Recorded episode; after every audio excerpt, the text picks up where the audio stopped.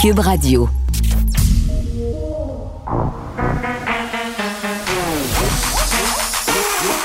Elle a une opinion sur tous les sujets. Pour elle, toutes les questions peuvent être posées. Geneviève Peterson. Cube, Radio. Salut tout le monde, j'espère que vous allez bien. Merci de vous joindre à moi ensemble pour les prochaines deux heures et demie. Plusieurs sujets. Évidemment, euh, il sera question de ce point de presse à 17 heures. Beaucoup d'infos ont fuité hein, dernièrement, ces derniers jours. Stratégie classique de la CAQ me direz-vous. Euh, ce qu'on sait, euh, ce à quoi on s'attend, euh, c'est un reconfinement, bien évidemment, un reconfinement assez sévère de trois ou quatre semaines nous attend, ce qui a beaucoup d'influence sur le moral des troupes, comme on dit. on, s'y attendait, mais là, on, c'est une espèce de claque au visage qu'on mange en début d'année. Donc, on saura tantôt à 17 h de quoi il va en retourner. Et vraiment, plus ça avance, plus on a de l'info précise au niveau de l'école notamment on parlerait d'une semaine pour le primaire, deux semaines pour le secondaire. Euh, ça a l'air de rien, ça n'a pas l'air de grand-chose. On nous dit, à nous les parents, accrochez-vous, il faut donner une petite poussée. C'est pas tant que ça. Euh, je voyais même des mères se friter un matin ces médias sociaux. Euh, d'un côté, tu avais celle qui disait ben moi je capote, ça me fait être excessivement anxieux, je sais pas comment je vais pouvoir concilier tout ça. Et de l'autre bord, tu avais des mères qui disaient calmez-vous, là, on vous demande quand même pas d'aller vous battre au front. Euh, puis les deux positions sont légitimes, à mon sens, euh, sauf que je voudrais juste attirer à votre attention que les commentaires qu'on lit, ce sont majoritairement des mères. C'est comme si l'éducation des enfants reposait sur nos épaules. On va en discuter un peu plus tard avec Léa Srelinski. Euh, la charge mentale, on est un peu tanné d'en entendre parler, mais on dirait que pendant la pandémie, ça s'est révélé encore plus, mais bonne nouvelle pour vrai, là. Et vraiment, euh, c'est ce que j'entends, c'est ce que je dis, c'est ce que je vois. Euh, je pense qu'il y a une coupe de papa, puis on était déjà vraiment bien partis. Il y a vraiment des gars qui s'impliquent, il y a vraiment des gars qui sont présents. Puis je sais que ça fait tiquer plusieurs hommes quand je parle de ça, là, qui se disent Hey, là, je t'écœuré qu'on me dise que je fais rien dans la maison, je t'écœuré qu'on me dise euh, que je fais traîner mes bas puis que c'est ma blonde qui fait tout. Je sais qu'il y a des gars qui sont super impliqués.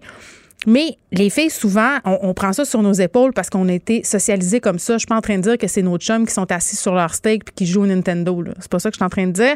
Mais un des points positifs que la pandémie a eu, c'est vraiment de faire réaliser aux euh, parfois aux, gars que ben il y avait plusieurs affaires qui se faisaient dans une maison. C'était pas juste s'asseoir avec les enfants puis faire les devoirs. Ça, se run une maison en bon français. Faut que tu payes les, faut que tu payes les comptes, faut que tu prévois les affaires. Bon, là, beaucoup d'organisations, les parents euh, doivent s'organiser question à laquelle euh, il faudra penser, c'est la question de l'Internet haute vitesse. Parce que juste chez nous, pour vrai, là, puis je l'ai l'Internet haute vitesse, il fallu que je rappelle mon fournisseur puis que je dise là, euh, avec les Zooms, avec la consommation du streaming, ma, ma connexion tout saute un peu. Hein? Ça lag, comme on dit. J'essayais d'écouter un truc la semaine dernière, tout le monde était sa Wi-Fi en même temps. Euh, c'était pas nécessairement super performant que ça. Et euh, pour 350 000 foyers au Québec, ben t'en as tout simplement pas d'internet haute vitesse. Donc quand les enfants sont en Zoom avec leurs enseignants, quand les parents font du télétravail, eh bien, euh, c'est pas tellement efficace pour pas dire absolument impossible. Il sera question du secteur manufacturier aussi, évidemment, au point de presse tantôt, qui sera réduit au minimum. Les commerces non essentiels qui vont demeurer fermés. Moi, personnellement, je rendrais possible à nouveau d'acheter des biens non essentiels dans les pharmacies, dans les épiceries, dans les grandes surfaces. Euh, puis je sais qu'au départ, là, on a mis, euh, on a mis la hausse hein, sur certains produits dans les commerces pour éviter la concurrence déloyale. On avait beaucoup d'exemples de ça au printemps. Moi, dans ma famille, euh, par exemple, quelqu'un de proche de moi possède un magasin de piscine c'était fermé. On pouvait pas y aller. Et là, euh, on voyait les gens s'en aller dans les grandes surfaces possédées par des intérêts hors Québec, s'acheter des affaires de piscine. C'est sûr que ça fait suer. Donc, le gouvernement Legault a voulu bien faire en empêchant euh, les grandes surfaces de vendre des produits considérés comme non essentiels. Mais là, tout le monde se tourne vers Amazon. C'est-tu vraiment mieux? Est-ce que c'est vraiment mieux? Personnellement, j'aime mieux acheter mes affaires dans un commerce qui a pignon sur rue ici au Québec qui emploie des gens d'ici que d'engraisser Amazon. Donc, je pense que si on pense à prolonger les mesures de confinement pour les commerces non essentiels, les produits non essentiels devraient redevenir disponibles. Et euh, sans compter que ce qui est non essentiel chez l'un est essentiel chez l'autre, là, ça va un peu euh, à la discrétion des commerces. D'un côté, tu peux aller acheter, je sais pas moi, de la crème pour la face, puis à l'autre place, tu peux pas. Donc, c'est un peu, euh, ça manque un peu. c'est pas la même chose pour tout le monde finalement et ça peut devenir très très frustrant. Les garderies aussi, est-ce qu'on va les garder ouvertes ou on va les fermer? plusieurs travailleurs essentiels qui m'ont écrit pour me dire aussi euh, par rapport au service de garde que leurs enfants sont parqués là et qu'on qu'on s'occupe pas d'eux au sens académique du terme. Puis c'est pas de la faute des éducateurs puis des éducatrices en service de garde, vraiment pas. Mais il me semble que les enfants des personnes qui travaillent dans nos services d'urgence, euh, le minimum, ce serait qu'ils aient droit à la même scolarité que les autres enfants, qui soient pas euh, pénalisés. Donc, on va se pencher là-dessus euh, aujourd'hui. Beaucoup de questions, évidemment, c'est de la spéculation. On va savoir de quoi il en retourne à 17h. J'ai hâte de voir les codes d'écoute pour ce point de presse-là. Là. J'ai hâte de voir combien on va être devant notre ordi à regarder ça en direct devant nos télés. Euh, puis j'attire votre attention là avant qu'on s'en aille parler à Jonathan Lapierre, qui est maire des îles de la Madeleine parce que le confinement, c'est une chose, puis il sera question du couvre-feu, là, ça aussi, ça fait beaucoup jaser. Est-ce qu'on devrait appliquer les mêmes règlements partout? Tu sais, quand on est sur une île, c'est pas la même chose. Je, euh, bref, à partir sur un compte Instagram qui a attiré mon attention depuis quelques jours, qui s'appelle Cancel Influenceur. Et moi, la culture du cancel, je suis pas vraiment pour ça, là, vous le savez. Euh, je pense que c'est un clin d'œil à tout ça. L'objectif, c'est pas de canceller les influenceurs, c'est peut-être de souligner à gros traits, peut-être... Euh, euh, le manque de jugement dont certains font preuve en ce moment, surtout en s'en allant en voyage, ce compte-là qui hâte, entre guillemets, des influenceurs qui sont là-bas, qui s'en vendent, qui font des vidéos. Même des influenceurs qui disent ben écoutez moi c'est pas de ma faute je suis pas infirmière vous aviez juste à choisir un autre métier. Euh, puis je, veux puis vraiment je le dis là l'objectif de tout ça c'est pas euh, d'aller envoyer des insultes à ces influenceurs là parce que ça c'est c'est vraiment pas mieux que ce qu'on condamne en ce moment. Mais le Globe and Mail a sorti un article quand même euh, assez percutant. Air Canada qui rémunérait des, influenceurs pour partir en voyage, malgré euh, les consignes sanitaires, malgré que le gouvernement demande aux gens de ne pas se déplacer si c'est pas essentiel. Air Canada paierait des influenceurs pour partir en voyage. Donc, au lieu de canceller les influenceurs, on pourrait peut-être canceller Air Canada. Je dis ça de même. OK. On s'en va parler avec Jonathan euh, Lapierre de la situation aux îles de la Madeleine. Est-ce que le gouvernement devrait imposer les mêmes mesures sanitaires dans les régions avec peu de cas, comme c'est le cas là-bas? Monsieur Lapierre, bonjour. Bonjour. Écoutez, c'est quand même euh, assez logique euh, de se poser cette question-là parce qu'évidemment, la situation au Québec, elle est un peu devenue hors de contrôle. On sait qu'il y a de la contamination communautaire, mais la situation n'est pas la même dans toutes les, dans toutes les municipalités, n'est pas la même dans toutes les régions. Puis pour les populations insulaires euh, comme la vôtre, c'est pas du tout euh, la même chose. Là, c'est bien évident que vous n'avez pas autant de cas chez nous, mais c'est quoi votre situation épidémiologique en ce moment aux îles? En fait, euh, il n'y a, presque pas de cas euh, depuis le début de la pandémie, depuis mars dernier. Hmm. On est à tout au plus là, un peu plus d'une trentaine de cas au total. Actuellement, il y a zéro cas actif et c'est zéro cas actif depuis pratiquement le début de l'automne. Donc, on a eu une mini, mini vague là, suite à, à la fin de la saison touristique parce qu'il y avait eu quand même beaucoup d'achalandage, beaucoup de va-et-vient euh, sur le territoire des îles. Mais depuis ce temps-là, depuis septembre, on n'a pratiquement pas eu de cas. Donc, c'est le calme plat sur, euh, sur du côté de la, la, la situation socio-sanitaire. Euh, bon, la trentaine de, de, cas de COVID qu'il y a eu depuis le début, depuis mars 2020, aucune hospitalisation, évidemment, il n'y a eu aucun, aucun décès, donc la situation est sous contrôle également du côté du centre hospitalier de l'Archipel. Alors, pour nous, en, en, ayant une situation géographique particulière parce que hmm. nous sommes une communauté insulaire isolée, éloignée du reste du Québec, qui contrôle facilement les entrées et les sorties sur le territoire avec l'avion et le bateau. Pour nous, il y a une incohérence à faire du mur à mur partout au Québec, dans le cas des îles. On a déjà adopté des mesures euh, un peu plus contraignantes à l'approche des vacances de Noël. Les mm. îles étaient considérées en zone jaune et on a passé en zone orange. Donc, le, le, nombre de personnes pour les rassemblements intérieurs a été diminué. Euh, on a même également les mêmes mesures qu'ailleurs au Québec pour les commerces essentiels. Donc, la plupart des commerces de détail sont fermés, les grandes surfaces également, sauf ceux qui offrent des, des, des produits de consommation qui sont considérés comme étant des services essentiels. Donc, Pour, pour, pour l'heure, les mesures qui sont actuellement en vigueur aux îles font l'affaire. La situation, elle est sous contrôle. Les autorités sanitaires, les autorités de la santé peuvent faire face à une certaine situation. Mais à partir du moment qu'on contrôle les entrées et les sorties, euh, évidemment, le risque diminue de beaucoup euh, pour le territoire des îles. Alors, c'est pour ça que dès hier matin, euh, j'ai formulé une demande toute particulière au gouvernement du Québec en disant, mais écoutez, oui, on comprend bien la situation pour l'ensemble du Québec. Il y a beaucoup, beaucoup de régions qui sont durement touchées par des éclosions, par euh, une explosion du nombre de cas de COVID de façon mm. presque quotidienne.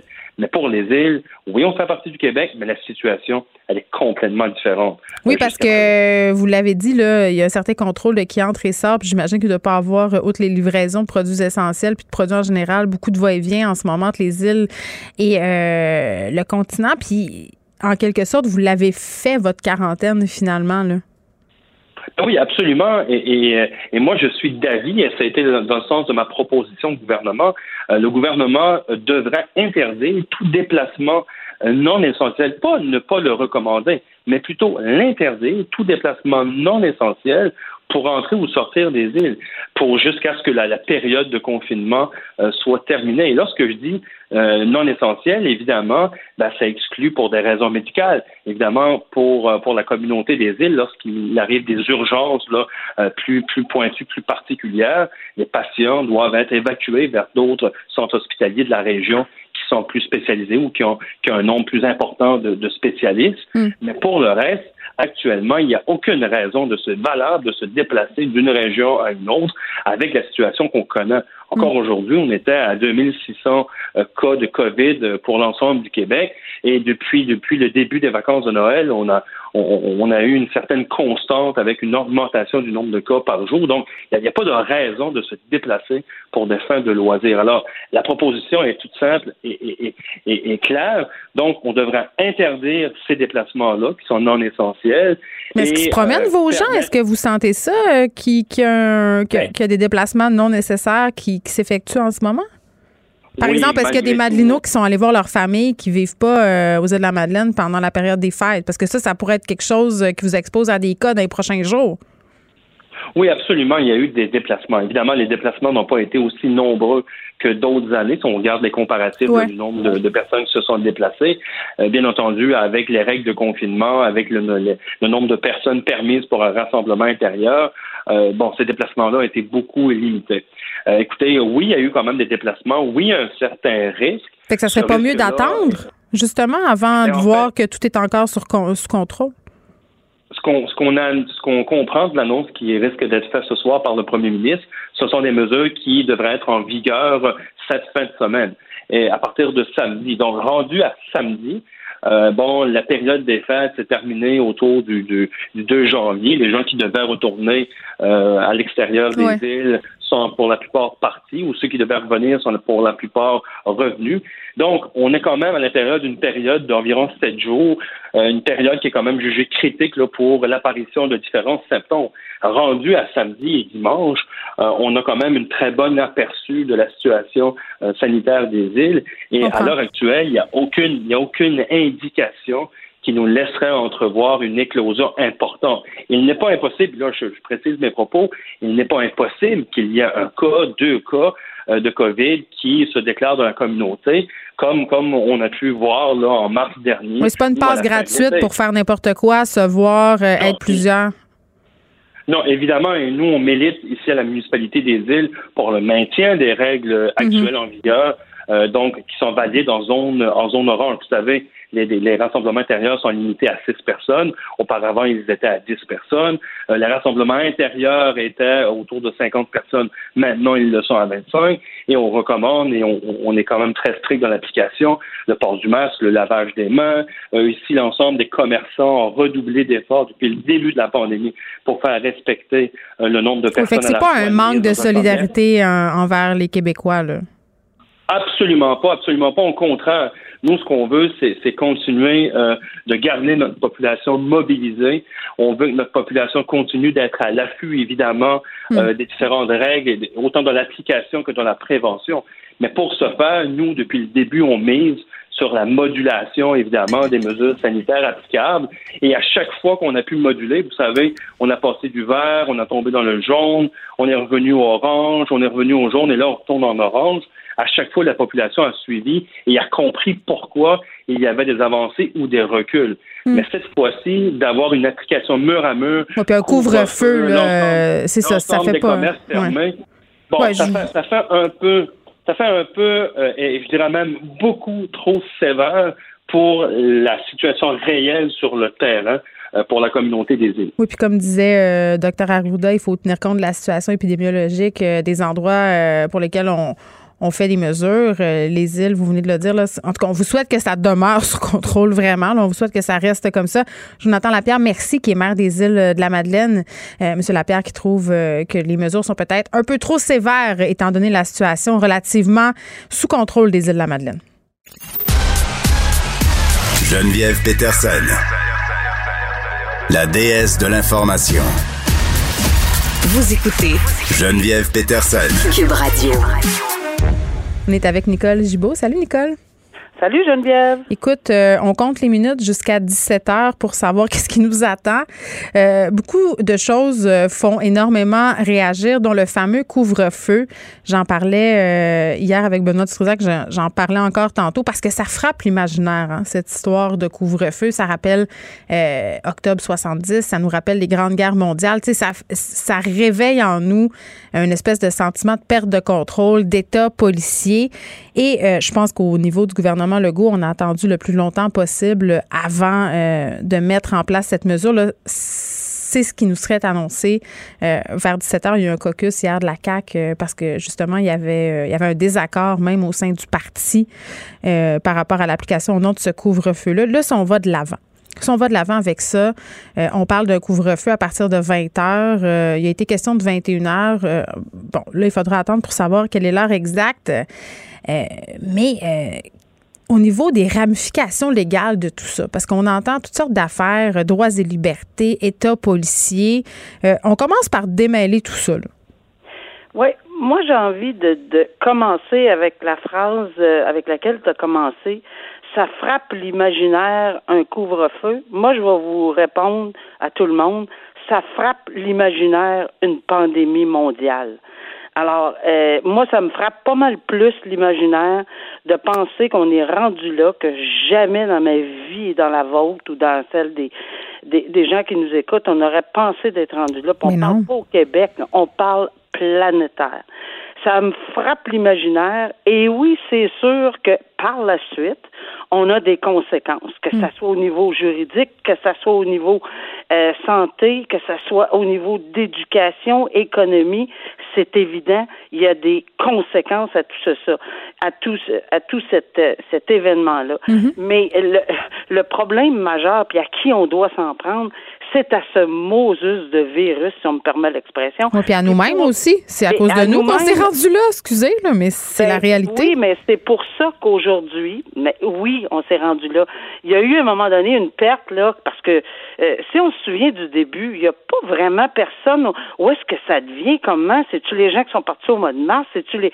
Euh, etc. Il n'y a pas personne qui est allé chercher un virus, puis, euh, tu sais, le remettre dans sa valise, puis dire, c'est-tu le fun? Je me suis ramené un petit cadeau. Tu sais, c'est pas comme ça que ça s'est passé au début. Mais, mais par la suite, on a vu la propagation. Par la suite, on a vu que ça, les éclosions, pourquoi et comment. Par la suite, on a vu, euh, évidemment, que ça baissait durant l'été. Tant mieux, on a eu espoir. Par la suite, ça remonte. Mais là, c'est, on, a perdu la carte. Là, c'est, c'est, c'est, c'est désolant de voir ce qui se passe présentement.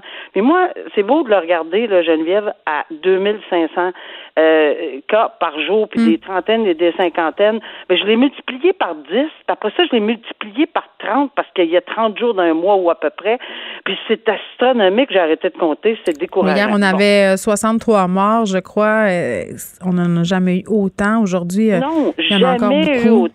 Alors, à coût de 60, mets-le en moyenne 50 par jour, 10 jours, c'est 500 par, c'est 1500 par mois. Ça n'a plus de sens. Et, et, c'est pas des statistiques, là, c'est des personnes. C'est des gens qui sont morts. Et on a eu un exemple, un préposé, là, qui a donné sa vie. On, s'entend-tu cette personne ben, Ça, c'est épouvantable. Euh, ben oui, dans la région, euh, dans la région de Québec, un homme qui a suivi la formation accélérée de préposé aux bénéficiaires, contracté la COVID-19 euh, dans le temps de Noël et qui est décédé seul à son appartement de complications liées à la maladie. Là, c'est ce qu'on pense. évidemment, il n'y a pas d'autopsie encore qui a été effectuée, mais c'est terrible. Terrible. C'est exactement ce qu'on pense. Et je veux dire, c'est pas le seul préposé ou médecin. Heureusement, il n'y en a pas par dizaines, mais un, c'est déjà trop. Il y avait un médecin également dans le coin de Sherbrooke, si je ne m'abuse, l'année passée. Hmm. Alors, il y a un, c'est trop. Alors, oui, là, il faut, on serre la vis la plus serrée possible. Et est-ce qu'on parle de, de, d'une loi qui est, qui peut fonctionner? Ben oui, on est en pandémie. C'est pour ça que je dis que l'imaginaire, c'est la pandémie, les conséquences, c'est tous les décrets. Mais on dirait que ça frappe pas assez. Parce que, je le répète, si on s'est rendu là, c'est parce qu'on n'a pas respecté, on n'a pas été assez discipliné, donc notre imaginaire n'a pas été assez frappé. Là, quand c'est rendu que tu peux plus sortir de chez vous après 8 heures, euh, je pense qu'il y a peut-être quelques personnes qui vont reconsidérer euh, leur comportement à venir, leur comportement précédent. Mais moi, je repose ma question d'un point de vue légal. Est-ce qu'ils ont le droit de faire ça? Comment est-ce qu'on peut contester? Euh, parce qu'il y a des gens qui disent que c'est anticonstitutionnel, blablabla. Bla, bla je m'en allais là, là, tout à fait. C'est une, c'est une disposition. La loi de la santé sur la santé publique prévoit, hmm. l'article 123 dans son, dans, dans ses, euh, ses sous-paragraphes là, que le gouvernement, euh, le ministère de la santé euh, peut prendre tous les moyens pour en arriver à, réduire ou enfin à, à, mettre en premier. Le premier, là, c'est la sécurité et la santé de sa population. Alors, on a cette loi-là, et c'est en vertu de cette loi-là qu'on agit depuis le mois de mars l'année passée. Et oui, ils peuvent imposer un couvre-feu. Donc, si on veut prendre nos assises au niveau légal, cette assise-là, elle est là, c'est judiciairement, ben, judiciairement, légalement possible de le faire. Maintenant, l'application. Pour appliquer ceci, puis là, les gens disent, ah, ça, nos droits et libertés. Il y a des chartes. Ben oui, il y a des chartes, on s'entend. Et c'est pas euh, le gouvernement, à mon humble avis, là, hmm. c'est pas évident de se de circuler dans cette pandémie-là au niveau législatif et au niveau social et au niveau économique, mais de toute évidence prend tous les moyens nécessaires en vue de sécuriser les gens en premier. Et, et à cause de ceci, ben là, on prend tous les moyens. Les, je sais que ça fait pas l'affaire. Les restaurants, les, les gyms, les coiffeuses, les magasins, euh, tout, tout, tout, tout. Réduire les, parce que, je veux dire, c'est quoi? On a fait dans d'autres pays, on a mis des, on veut pas aller là, là. Ça, c'est un État policier, ce qu'on a fait dans certains pays, là, où on passe dans les rues et, et, et, et je regrette, là, mais si t'es pas en dedans, tu te fais arrêter. Mais en Chine, t'es enfermé dans ta maison, là.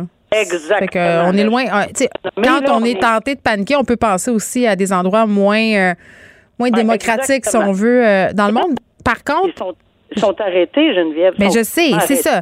J'ai hâte, de voir, j'ai hâte de voir tantôt, euh, puis on aura des précisions. Euh, on le sait, le point de presse a été repoussé d'une journée pour pouvoir, euh, j'imagine, organiser toute la logistique autour des différentes mesures qui vont être annoncées. Mais là, ce qu'on sait à date, c'est qu'il n'y aura pas tant de conséquences que ça. Là. Si tu te fais pogner dehors après 8 heures, on sera dans l'approche peut-être d'avertir. moi, j'aurais. En tout cas, j'espère qu'on va distribuer des, des contraventions. Mais moi, je pose la question, Nicole, pour vrai, là, est-ce qu'on ait le moyen de faire la surveillance nécessaire? La police doit capoter en ce moment, les pauvres autres. Non, je pense que euh, quand on prend des décisions de cette nature-là, en tout mm. cas, j'ose espérer, à date, là, oui, c'est sûr qu'on construit l'avion en plein vol. On l'a entendu souvent, cette phrase-là. Puis c'est sûr qu'il faut être diligent. Faut, faut, faut quand même regarder ceci avec une certaine diligence. On, mm. on, essaye de légiférer et de gérer et de gouverner dans une pandémie mondiale. Alors, dans les circonstances, oui, je pense qu'on va tenter. Est-ce qu'on va oublier peut-être une virgule dans une balise quelconque de cette de ce décret ou comment les applications, parce que c'est sûr que ça va être dans le détail, que ça va être important. Oui, puis les professionnels de trouver la faille vont en trouver, ça c'est sûr, mais euh, tu sais, je pense aux, endroits isolés, euh, Nicole, où euh, tu vois un char de la SQ aux trois jours, là. Oui, mais c'est évident là, que je pense qu'on vise les milieux urbains pandémie, là, mm. mais on vise probablement plus les milieux urbains. Puis si on regarde les courbes, les cartes, là, on visera peut-être pas le village où, où, il y a 800 habitants puis il n'y a pas de cas depuis euh, le mois de mars. En même temps, les gens se réunissent clandestinement là aussi. sais, là, on va ben, falloir encore se fier à la délation, c'est pas la meilleure chose. Non, on on n'est pas dans un monde normal. On est, dans un monde absolument anormal.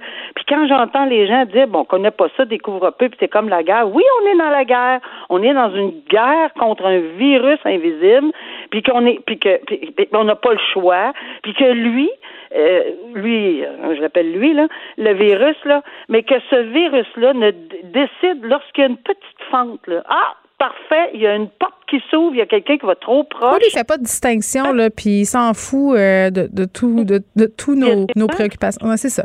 Il y a des gens qui sont surpris de, de, de voir comment ils l'ont attrapé, mais souvent, c'est juste par une, une petite légèreté là, quelconque. Alors oui, ils vont être capables d'appliquer cette loi-là, à mon avis, puis les policiers vont prendre les mesures. Je pense qu'ils sont prêts, là. Ils sont capables de le faire. C'est pas compliqué quand tu vois quelqu'un sur, une mm. autoroute en pleine ville, là, c'est à 15 ou autrement à 20 à 10h30 le soir.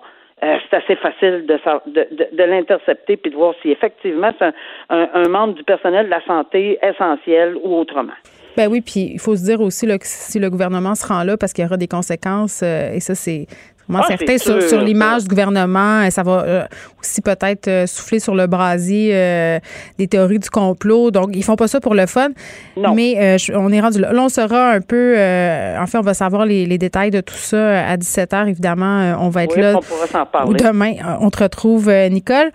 Un petit mot euh, sur la fillette de Laval. Vous savez, cette fillette, euh, malheureusement, qui est le premier meurtre de l'année, euh, sept ans, a été trouvée dans un état assez pitoyable est décédée à l'hôpital, aurait été victime de mauvais traitements.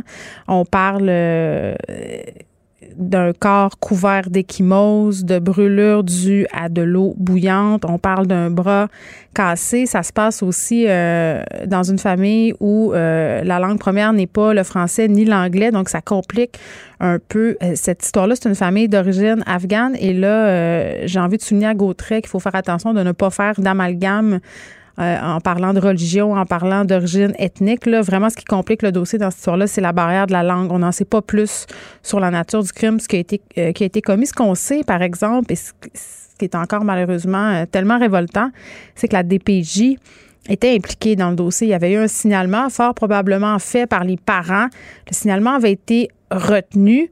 Euh, mais là, d'apprendre que cette fillette-là est morte aujourd'hui, que la DPG est impliquée, là, on se pose des questions. Est-ce que c'est encore une histoire où il y a eu des manquements? Est-ce que c'est encore une histoire qui aurait pu euh, être évitée? Là, il y a une enquête qui a été déclenchée par la Commission des droits de la personne, des droits de la jeunesse concernant cette mort-là, euh, parce que justement, on se demande dans quel contexte une telle mort a pu arriver. Donc, on va continuer à suivre ce dossier-là pour vous, bien évidemment. Est-ce que c'est encore un cas où la DPG a failli à sa tâche pour l'instant.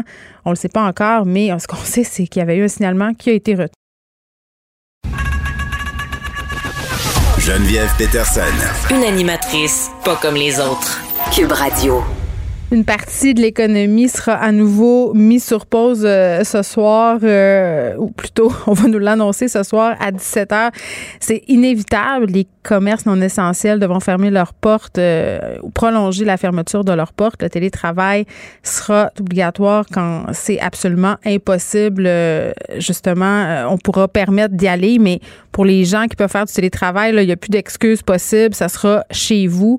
Les chantiers de construction seront à l'arrêt. Vraiment, là, tous les secteurs vont être au ralenti. Quels vont être les effets sur le milieu manufacturier? On va en parler avec Véronique Prou, qui est présidente directrice générale de Manufacturier Exportateur du Québec. Madame Prou, bonjour. Bonjour. Bon, même si vous vous y attendiez, euh, évidemment, j'imagine que c'est pas une bonne nouvelle que ce reconfinement euh, pour le secteur manufacturier.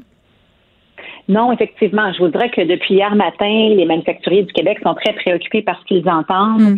et par le reconfinement potentiel d'une partie de notre secteur d'activité. Euh, c'est très préoccupant. je voudrais que ça génère beaucoup d'incertitudes aussi à savoir quelle sera l'annonce que fera le premier ministre Legault aujourd'hui à 17 heures. Ben oui, parce qu'au printemps, euh, ça a été excessivement difficile. on, a, on a entendu toutes sortes d'histoires là, euh, parce que oui, ça a des impacts sur les manufacturiers, mais inévitablement, ça en a aussi sur les commerçants, sur la clientèle, des commerçants euh, qui ont vendu des objets qui n'ont pas pu être livrés. Je prends l'exemple des piscines, par exemple, des piscines qui sont commandées, qui peuvent pas être livrées parce que les manufactures sont arrêtées. Ça crée énormément de problèmes de service à la clientèle. Ça crée des problèmes d'approvisionnement. Est-ce que vous avez peur de faire face à, au même genre de situation? Justement par rapport au printemps dernier? Oui, mais c'est clair que si le premier ministre annonce une situation similaire à celle du printemps, l'effet sera, sera désastreux. Alors, en deux mois au printemps dernier, pendant les mois où on était confinés, mm. les expéditions manufacturières ont chuté de 4 milliards de dollars et on a, on a dû mettre à pied 23% de nos travailleurs. Donc, c'est énorme. Et il faut savoir que le gouvernement du Québec est le seul gouvernement euh, au Canada, aux États-Unis, en Europe à ne pas avoir reconnu le secteur manufacturier dans son ensemble comme essentiel. Ça veut dire qu'on est les seuls à avoir fermé une partie de notre secteur manufacturier.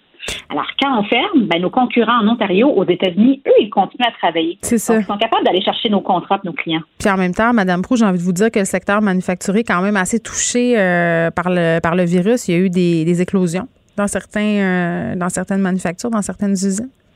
Absolument. Alors, dans le secteur manufacturier, selon les données de l'Institut national de la santé publique, l'INSPQ, hmm. le manufacturier serait responsable de 28% des éclosions.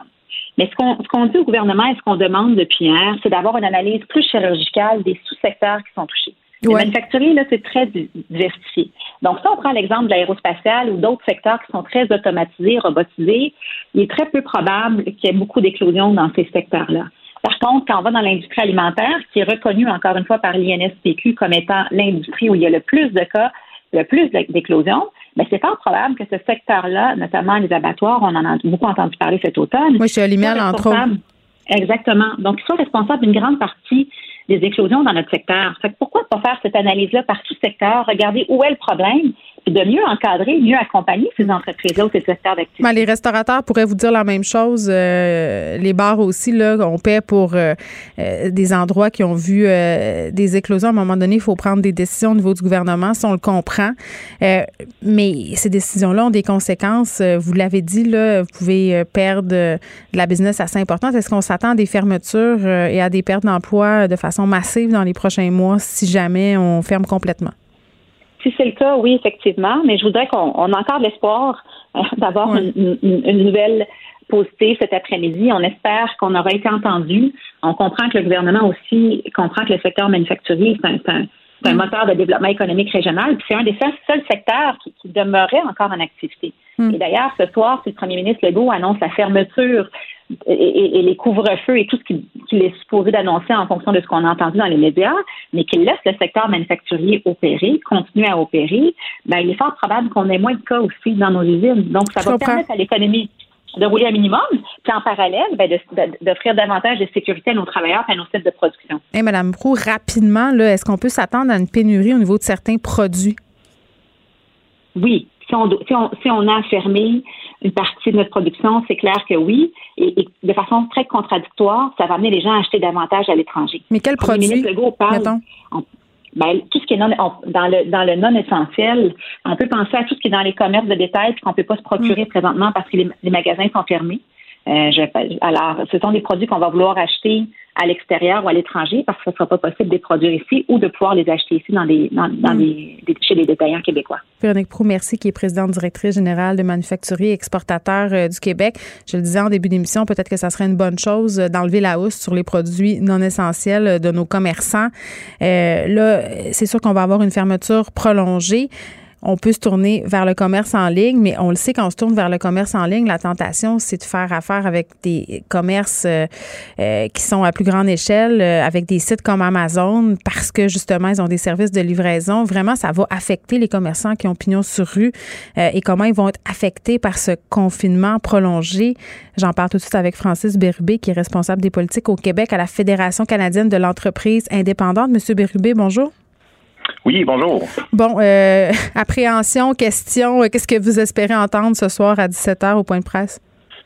Ben, d'abord, je pense que dans les circonstances, la chose la plus importante, en tout cas, une des attentes qu'on a dans les circonstances, c'est d'avoir au moins la possibilité de, qu'il y ait le ramassage en bordure de rue pour, euh, pour les commerces. vous voulez dire l'espèce de service à l'auto, là, où je pourrais aller chercher des trucs essentiels et non essentiels à l'extérieur des commerces?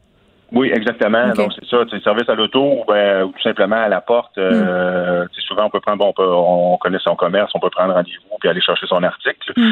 Mais euh, non, ça va être ça va être même majeur, même essentiel pour plusieurs PME. Mais ça serait pas euh, un peu risqué? Ben, en fait, en fait, ben, les restaurateurs, euh, les restaurateurs, la livraison est toujours euh, permis. Mhm. Euh, donc, c'est un peu la même la même logique qui s'applique à cet effet-là. Donc, non, ben, nous, de notre point de vue, ça, ça demeure relativement même sécuritaire comme, comme façon de procéder. Là. Hmm la première vague, évidemment, est arrivée euh, par surprise. Plusieurs commerces qui ont dû, si on veut, piger dans leurs économies, dans leurs réserves. Ça, c'est quand il y avait une réserve. Euh, puis, on a beaucoup discuté avec différents acteurs du milieu. Euh, bon, depuis le printemps passé, certains nous disent, écoutez, il y a des commerces qui étaient déjà sur le respirateur artificiel. Il y a des commerces qui peuvent pas se revendiquer des différentes mesures. Est-ce que, selon vous, si on assiste à un confinement prolongé, ça va être la fin pour plusieurs commerçants qui sont quand même déjà pas mal mal en point. Là. En fait, on a posé la question à nos membres au mois d'août mm. parce qu'on envisageait euh, une deuxième vague. Là, c'était déjà, on en parlait déjà de cette possibilité-là. On a posé la question pensez-vous que vous, allez être en mesure de survivre à un deuxième confinement à l'image de celui qu'on a connu au printemps dernier? La réponse pour la moitié des PME, c'était euh, que non, ce serait extrêmement difficile de passer au travers. Donc, c'est sûr qu'un confinement, euh, on va voir les détails ce soir, mais un confinement à l'image du dernier, ça va être extrêmement difficile pour de nombreuses PME de passer au travers. Est-ce qu'il y, a des secteurs qui sont plus à risque que d'autres, des commerces euh, plus à risque? Ben, évidemment, tous les commerces de services, euh, ou euh, de, de, en fait, on, on sait la restauration, euh, l'hôtellerie, mais mm. tout les, le commerce de détail, dans le fond, qui implique là, un service direct avec la population. D'ailleurs, on parle, on parle beaucoup de euh, d'achats en ligne et tout, où justement il y a le, ramassage en bordure de rue, mais il y a des services qui, qui, qui peuvent pas tout simplement de, de, par leur nature s'en sortir juste de cette façon-là. Donc, ça va être extrêmement difficile. Moi, M. Euh, Bérubé, je pose la question, puis je comprends pourquoi le gouvernement a pris la décision d'interdire la vente de biens non essentiels dans les grandes surfaces. Mhm. Parce qu'au printemps, c'était vraiment une frustration là, que les petits commerçants avaient, voyaient euh, les grandes surfaces s'en mettre plein les poches pendant que les autres mangeaient leur bas. Ça, je le comprends. Mais rétrospectivement, est-ce que vous est-ce que vous diriez que c'est quand même que c'était une bonne mesure de, de faire ça, d'interdire la vente de biens non essentiels dans les grandes surfaces parce que vraiment, ce qu'on voit, c'est que les gens se tournent vers Amazon, se tournent vers les sites en ligne de ces gros géants-là pour acheter leurs affaires. Tu sais, on, ça crée d'autres problèmes. Oui, ben en fait, c'est pour ça qu'on demandait, même déjà le 17 décembre dernier, on a envoyé une lettre au premier ministre pour lui demander justement la possibilité de faire au moins le ramassage en bordure de rue hmm. euh, pour éviter ça. Évidemment, un, article essentiel, qui n'est pas essentiel pendant deux semaines, ça peut aller, mais parfois, il y a des, articles, euh, si on n'a pas accès à, pendant six mois, exemple, à des bottes d'hiver, euh, ben, tu sais, en février, mars, on a besoin de bottes, mais à un moment donné, ça devient essentiel. sais, on peut s'en passer peut-être pendant deux semaines, mais pas plus.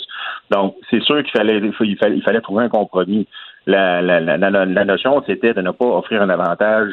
Euh, ben, concurrence déloyale. On voulait pas euh, que ça soit comme au printemps. Puis ça, je le comprends fort bien. Sauf que là, en ce moment, ben, les gens euh, sont à fond sur Amazon. Et il y a le fait aussi que les trucs euh, non essentiels d'un commerce à l'autre, ben, ça change. C'est pas la même affaire.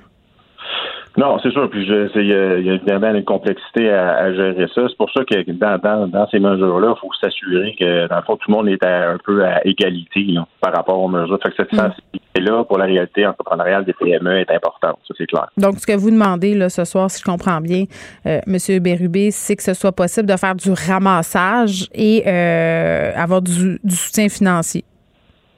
Euh, évidemment, ben, le, ramassage en bordure de rue, c'est le moindre mal. Puis, hmm. euh, dans la mesure où on oblige la fermeture de commerce, euh, la capacité d'endettement des, des, PME au Québec a atteint une certaine limite. Donc, on a quand même un horizon devant nous avec le vaccin. On est, on est potentiellement dans le dernier droit. Donc, le, moment est venu de, pour le gouvernement du Québec, notamment, de, de, bonifier son aide avec des, des subventions, parce que les prêts, là, il y, a une certaine limite d'endettement que les PME ont atteintes. Donc, ça va être assurément une demande euh, de chez nous. Oui, puis les prêts, euh, dans certains cas, c'est juste euh, créer, creuser, pardon, ça tombe davantage pour les commerces qui étaient déjà en difficulté. Il y a des restaurants, il y a des gyms qui ont pris tout ce qu'ils pouvaient prendre et qui, là, se retrouvent dans une situation encore moins enviable. Donc, il faut se méfier de tout ça. Mais les subventions aussi, c'est un coût, il va falloir les rembourser. Puis, il y a des entreprises qui, malheureusement, il va y avoir une espèce de sélection naturelle et ça, c'est dommage. mais je pense pense qu'on s'en sortira pas. Francis Bérubé, merci qui est responsable des politiques au Québec à la Fédération canadienne de l'entreprise indépendante parce que c'est certain qu'il va avoir des conséquences assez astronomiques pour nos commerçants, pour nos petits commerçants, euh, de de rue, tu sais, euh, ceux qui sont sur les petites artères dans nos quartiers à Montréal et un peu partout au Québec. Là, je parle pas des grandes surfaces. C'est important de continuer à les encourager. La plupart se sont dotés de sites transactionnels assez efficaces lors du printemps. Il y a une espèce de, prise de conscience générale. Là. Essayons de les encourager. Des fois, je puis moi, la première, là, mon premier réflexe, c'est sûr que c'est plus facile d'aller sur Amazon. C'est sûr que c'est plus facile d'aller commander sur le site de Costco parce que c'est bien fait, parce que tout ce dont on a besoin, parce qu'on peut commander tout ce qu'on veut au même endroit. Mais pensez-y à quoi ça va ressembler Hein, quand ça va être fini tout ça, si beaucoup de petits commerces auxquels on était attachés euh, ont dû fermer leurs portes parce qu'on les a pas encouragés, on va se retrouver avec une espèce de règne euh, des grandes surfaces. Il n'y aura plus euh, cette espèce de richesse-là d'avoir des produits différents, d'avoir des produits québécois parce qu'on sait aussi que dans les grandes surfaces, c'est pas non plus le paradis du produit québécois. Donc, essayons de penser puis essayons de les encourager. Puis moi, je trouve que ça serait vraiment une bonne idée de pouvoir faire de la cueillette là, en bord de rue, de pouvoir y aller à pied ou en auto. Vous écoutez Geneviève Peterson. Cube Radio. Petit mot rapide sur ce test COVID qui sera exigé de la part de tous les voyageurs à compter de minuit ce soir. Euh, les compagnies aériennes qui demandent un délai pour s'ajuster. Écoute, moi, Tu sais, euh, quand j'ai entendu Marc Garneau euh, dire euh, qu'on exigerait ce test à compter du 7 janvier, je pense que je suis comme pas mal tout le monde. je suis partie à rire en disant, ben oui, c'est parce que tout le monde va être revenu le 7 janvier. Donc, le test négatif sera exigé pour monter à bord d'un vol à destination du Canada à partir de minuit ce soir. C'est une maudite bonne affaire et tous les voyageurs de 5 ans et plus devront le présenter, ce test euh, négatif-là. Donc voilà, c'est dit. On se revire de bord hein, au euh, gouvernement euh, fédéral devant la grogne populaire. c'est toujours plate hein, de devoir attendre le chialage pour faire les choses qui sont logiques. Puis c'était bien évident que le 7 janvier, c'était beaucoup trop tard pour tester les voyageurs. Parlons du dossier des écoles maintenant. Euh, je pense que a un dossier qui suscite la controverse et la panique, c'est bien celui-là c'est quoi avec le couvre-feu, peut-être? Je ris, mais c'est pas drôle. Mais je suis rendue à un stade où je suis tellement euh, dépassée par les événements que je me dis, écoute, on est tous dans le même bateau, puis il vaut peut-être mieux prendre ça avec un grain de sel. Qu'est-ce qui va se passer avec nos élèves du primaire? Qu'est-ce qui va se passer avec nos élèves du secondaire? Est-ce qu'on va retourner en classe le 11 janvier? Comme je vous le disais au début de l'émission, ce qui circule en ce moment comme info, c'est qu'au primaire, ça serait prolongé d'une semaine, au secondaire euh, de deux. Donc, vraiment, euh, c'est encore incertain. Et euh, comment les professeurs gèrent tout ça? Parce que c'est quand même euh, pas seulement dans la cour des parents. Hein? Cette histoire-là, c'est beaucoup dans la cour de nos profs et ça depuis le printemps passé. J'en parle avec Catherine Beauvais-Saint-Pierre, qui est présidente de l'Alliance des professeurs et professeurs de Montréal. Madame Beauvais-Saint-Pierre, bonjour. Bonjour. moi, j'en profite euh, avant qu'on jase plus en profondeur de ce qui attend nos profs. J'en profite pour dire merci aux professeurs. Il n'y a rien de parfait en ce moment. Euh, on critique beaucoup, mais euh, force est d'admettre que ce sont nos profs qui mènent tout ça à bout de bras, qui s'adaptent, qui attendent, euh, qui font des miracles. Moi, je les entendais, les professeurs de mes enfants, en enseignement en ligne un peu plus tôt cette semaine et aussi un petit peu avant Noël. Et ils sont absolument extraordinaires. Ils font preuve d'une résilience, puis ils trouvent ça difficile. On le sait, on leur parle, ils nous écrivent. Puis malgré tout ça, ils font quand même quelque chose de bien. Donc, je trouve que c'est important qu'on le souligne. Ben merci. Je suis, je suis certaine que ça touche et que ça fait du bien à tous les profs qui vous ont entendu. euh, maintenant, j'ai envie de vous demander, est-ce que vous le savez, vous, ce qui va se passer? Est-ce que vous avez plus de réponses que nous? J'aimerais tellement vous dire oui, mais non, j'ai pas plus de réponses que vous. Puis en fait, mm. euh, on a plus de questions qu'on a de réponses actuellement. Puis notre crainte, c'est en fait de vivre ce qu'on vit depuis, je dirais presque un an actuellement, mm. c'est-à-dire d'avoir un plan incomplet qui va nous être expliqué demain. Euh, on a peur, entre autres, que qu'il que, y ait certains éléments qui soient complètement oubliés du discours. Bon, on pense de, notre côté beaucoup à l'éducation des adultes, à la formation professionnelle, mm. euh, aux classes spécialisées, qui actuellement, il faut rappeler, sont euh, plusieurs déjà en classe devant leurs élèves qui travaillent dans des niveaux de dangerosité plus élevés. Donc, est-ce qu'on va parler de ces secteurs-là? Parce que souvent on les oublie complètement. ensuite, est-ce que ce sera un plan à court terme? Est-ce qu'on va juste nous dire ce qui va arriver pour la semaine prochaine? Hmm. On comprend bien, là, comme tout le monde, qu'il y a des éléments qui, qui vont venir avec le temps qu'on ne peut pas prévoir. Mais là, on veut un plan clair, on veut un plan aussi à long hmm. terme. On veut savoir qu'est-ce qu'est-ce qu'est-ce qui va se passer jusqu'à la fin de l'année? Hmm. Oui, on le sait qu'il peut y avoir des changements, mais actuellement, là, on le sait, on, nous, de notre côté, on le répète depuis le mois d'août que ce serait pas une année normale. On la traite pourtant au ministère à peu près comme si c'était une année normale depuis le début de l'année. Oui, il y a eu des changements, entre autres au niveau pédagogique, mais sont arrivés au compte-gouttes, souvent trop tard. Puis là, ce qu'on se demande, c'est est-ce qu'on peut savoir tout de suite ce qui va se passer? Est-ce qu'on peut, c'est par exemple, là, annuler les examens du ministère, qui sont peut-être pas la priorité cette année, mais qui vont demander bien de l'énergie puis du temps aux profs et aux élèves? Hey, le bulletin en janvier, on s'en parle Ben, dessus. ex- Je veux dire, exactement. Sais, euh, bon, là, on le sait qu'il y a un, un taux d'échec élevé. Là, Mm. pour l'instant, ce bulletin-là vaut 50% Là, on, on comprend que la majorité des profs vont remettre un, un bulletin, vont devoir remettre un bulletin sans avoir revu leurs élèves face à face.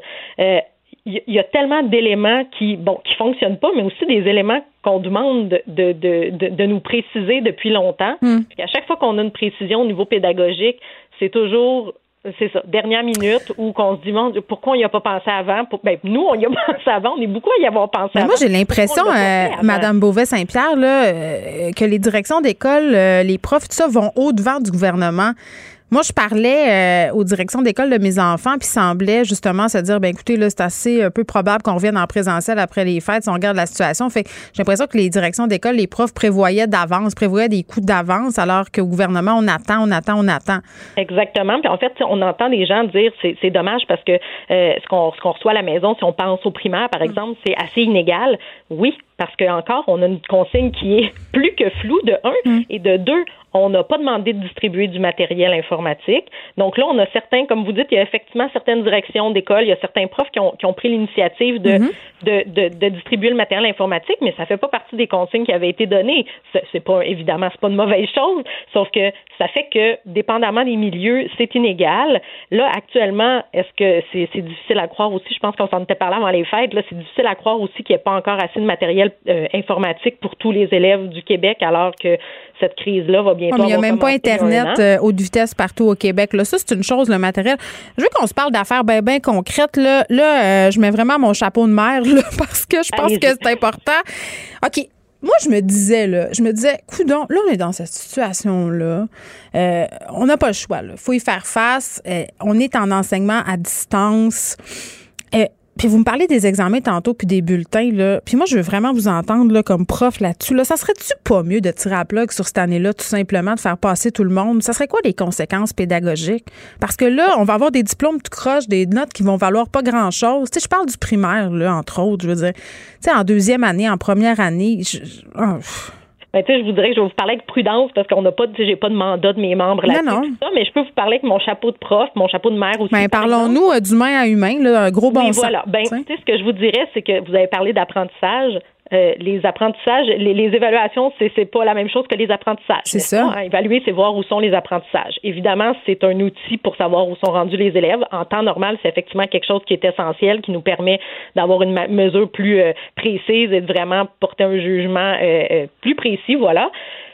Actuellement, est-ce qu'on peut se poser des questions? Tout à fait. Mais en fait, cette question-là aurait dû se poser dès le mois d'août. On aurait dû dès le mois d'août se dire qu'est-ce qu'on va faire avec cette année scolaire-là? Parce que, bon, entre autres, nous, on avait parlé, on avait évoqué euh, euh, des, des solutions euh, euh, comme, par exemple, pri- prioriser les savoirs déjà, de pouvoir dire, bon, mais ça, le- vous allez aller à l'essentiel de l'essentiel. Puis je suis tellement. Bon, contente que vous abordiez la question. Je reçois des courriels du prof d'éduc, du prof de musique. J'ai des devoirs. Je veux dire, puis c'est le fun, l'éduc, c'est le fun, la musique. Moi, je suis pas en train de remettre ça en question, mais dans le contexte, je trouve pas ça nécessaire. Est-ce qu'on n'aurait pas pu laisser tomber les matières non essentielles? J'ai des devoirs de musique à faire faire à mes enfants cette semaine. Ben, je, euh, je vous dirais que ce, que ça va faire, c'est que c'est certain que si, si, si le gouvernement décidait de, comme, vous dites, de tirer la plug sur les évaluations, ça va être plus difficile de, de classer les élèves pour l'an prochain, donc de dire où ils sont rendus. Par contre, j'avoue que la question se pose à ce moment de est-ce que c'est vraiment ça qui va changer quelque chose, euh, dans le sens que les, les profs vont quand même avoir vu leurs élèves aller pendant un, un, un plus long bout de temps que l'an passé, je dirais, en tout cas à Montréal. Euh, Est-ce que ce serait possible quand même pour ces profs-là d'être capables de dire oui, cet élève-là a les acquis, évidemment, les acquis, qu'est-ce que ça va vouloir dire aussi avoir les acquis cette année? Ben, ça voudra pas dire la même chose qu'une année normale aussi. Mais c'est tout ça qui aurait dû être pensé dès le départ pour que tout le monde parte avec cette idée-là que cette année-ci n'est pas comme les autres, qu'on va avoir des attentes probablement différentes, puis que mm. si on réussit à rattraper tout le manque à gagner de l'an dernier, ben tant mais mieux. Non, ça, se peut pas rattraper le, manque à gagner. Moi, je pense qu'on sait tout ça au gouvernement, mais qu'on n'a pas les moyens de nos ambitions. C'est-à-dire, qu'est-ce qu'on fait? On peut pas faire doubler tout le monde. Qu'est-ce qu'on fait avec les nouveaux? Puis par rapport euh, aux matières jugées euh, moins essentielles, là, puis euh, qu'est-ce qu'on fait avec ces profs-là? Je comprends tout ce problème-là, mais comme parent, vous comprenez qu'à un moment donné, quand tu reçois 28 courriels par jour de professeurs qui sont bien intentionnés, puis que toi, tu dois jongler avec ton télétravail. Puis là, est-ce qu'on se parle un peu, Madame Beauvais-Saint-Pierre, des profs qui ont des enfants puis qui doivent enseigner? Moi, hier, dans le Zoom de ma fille, la prof a dû s'absenter 15 minutes pour aller gérer le problème de connexion de son enfant. Je veux dire, c'est épouvantable là, pour eux autres. Oui, oui, tout à fait. C'est, c'est, ce, ce sont des enjeux qui sont euh, vraiment pas faciles. Puis effectivement, tu sais, si euh, on demande aux profs préférez-vous être en classe ou enseigner à distance, euh, je pense mm. que la très très grande majorité vont dire je préfère être en classe. Par contre, là, c'est sûr qu'on joue dans le, dans l'élément bon en classe, oui en classe, mais en, en, sécurité le mm. plus possible. Ça, je pense que tout le monde est d'accord avec mm. ça. Les purificateurs d'air, ce serait le fun? Mais voilà, il y a ça aussi, c'est que il y a des éléments qui auraient pu être mis en place aussi depuis un certain temps, mm. euh, que bon, euh, qu'on nous dit que sont pas peut-être pas fiables à 100%, qu'on a peur qu'entre autres que les autres mesures soient laissées aller si on en ajoute. Je pense qu'on est rendu à un moment là, dans la pandémie où il faudrait mettre toutes euh, nos chances, toutes les chances de notre côté là, pour mm. assurer le, le maximum de, de, de, sécurité à tous les gens qui, qui travaillent dans les écoles. Euh, on est dans une situation qui est vraiment très particulière, bon, qui, qui est vécue différemment d'une personne à l'autre aussi, là, mais euh, euh, ce qui manque, c'est, c'est vraiment un plan clair. Puis c'est un mm. plan clair autant au niveau comme bon justement sanitaire, mais un plan clair aussi au niveau justement pédagogique. Puis là, on ne pourra pas revenir en arrière, mais à un moment donné, il aurait fallu aussi que le ministre s'assoie avec les acteurs du milieu de l'éducation puis regarde comment justement on aurait pu orchestrer cette année-là différente en sachant qu'elle serait différente. Il semble que c'est la base, surtout pour un ancien prof.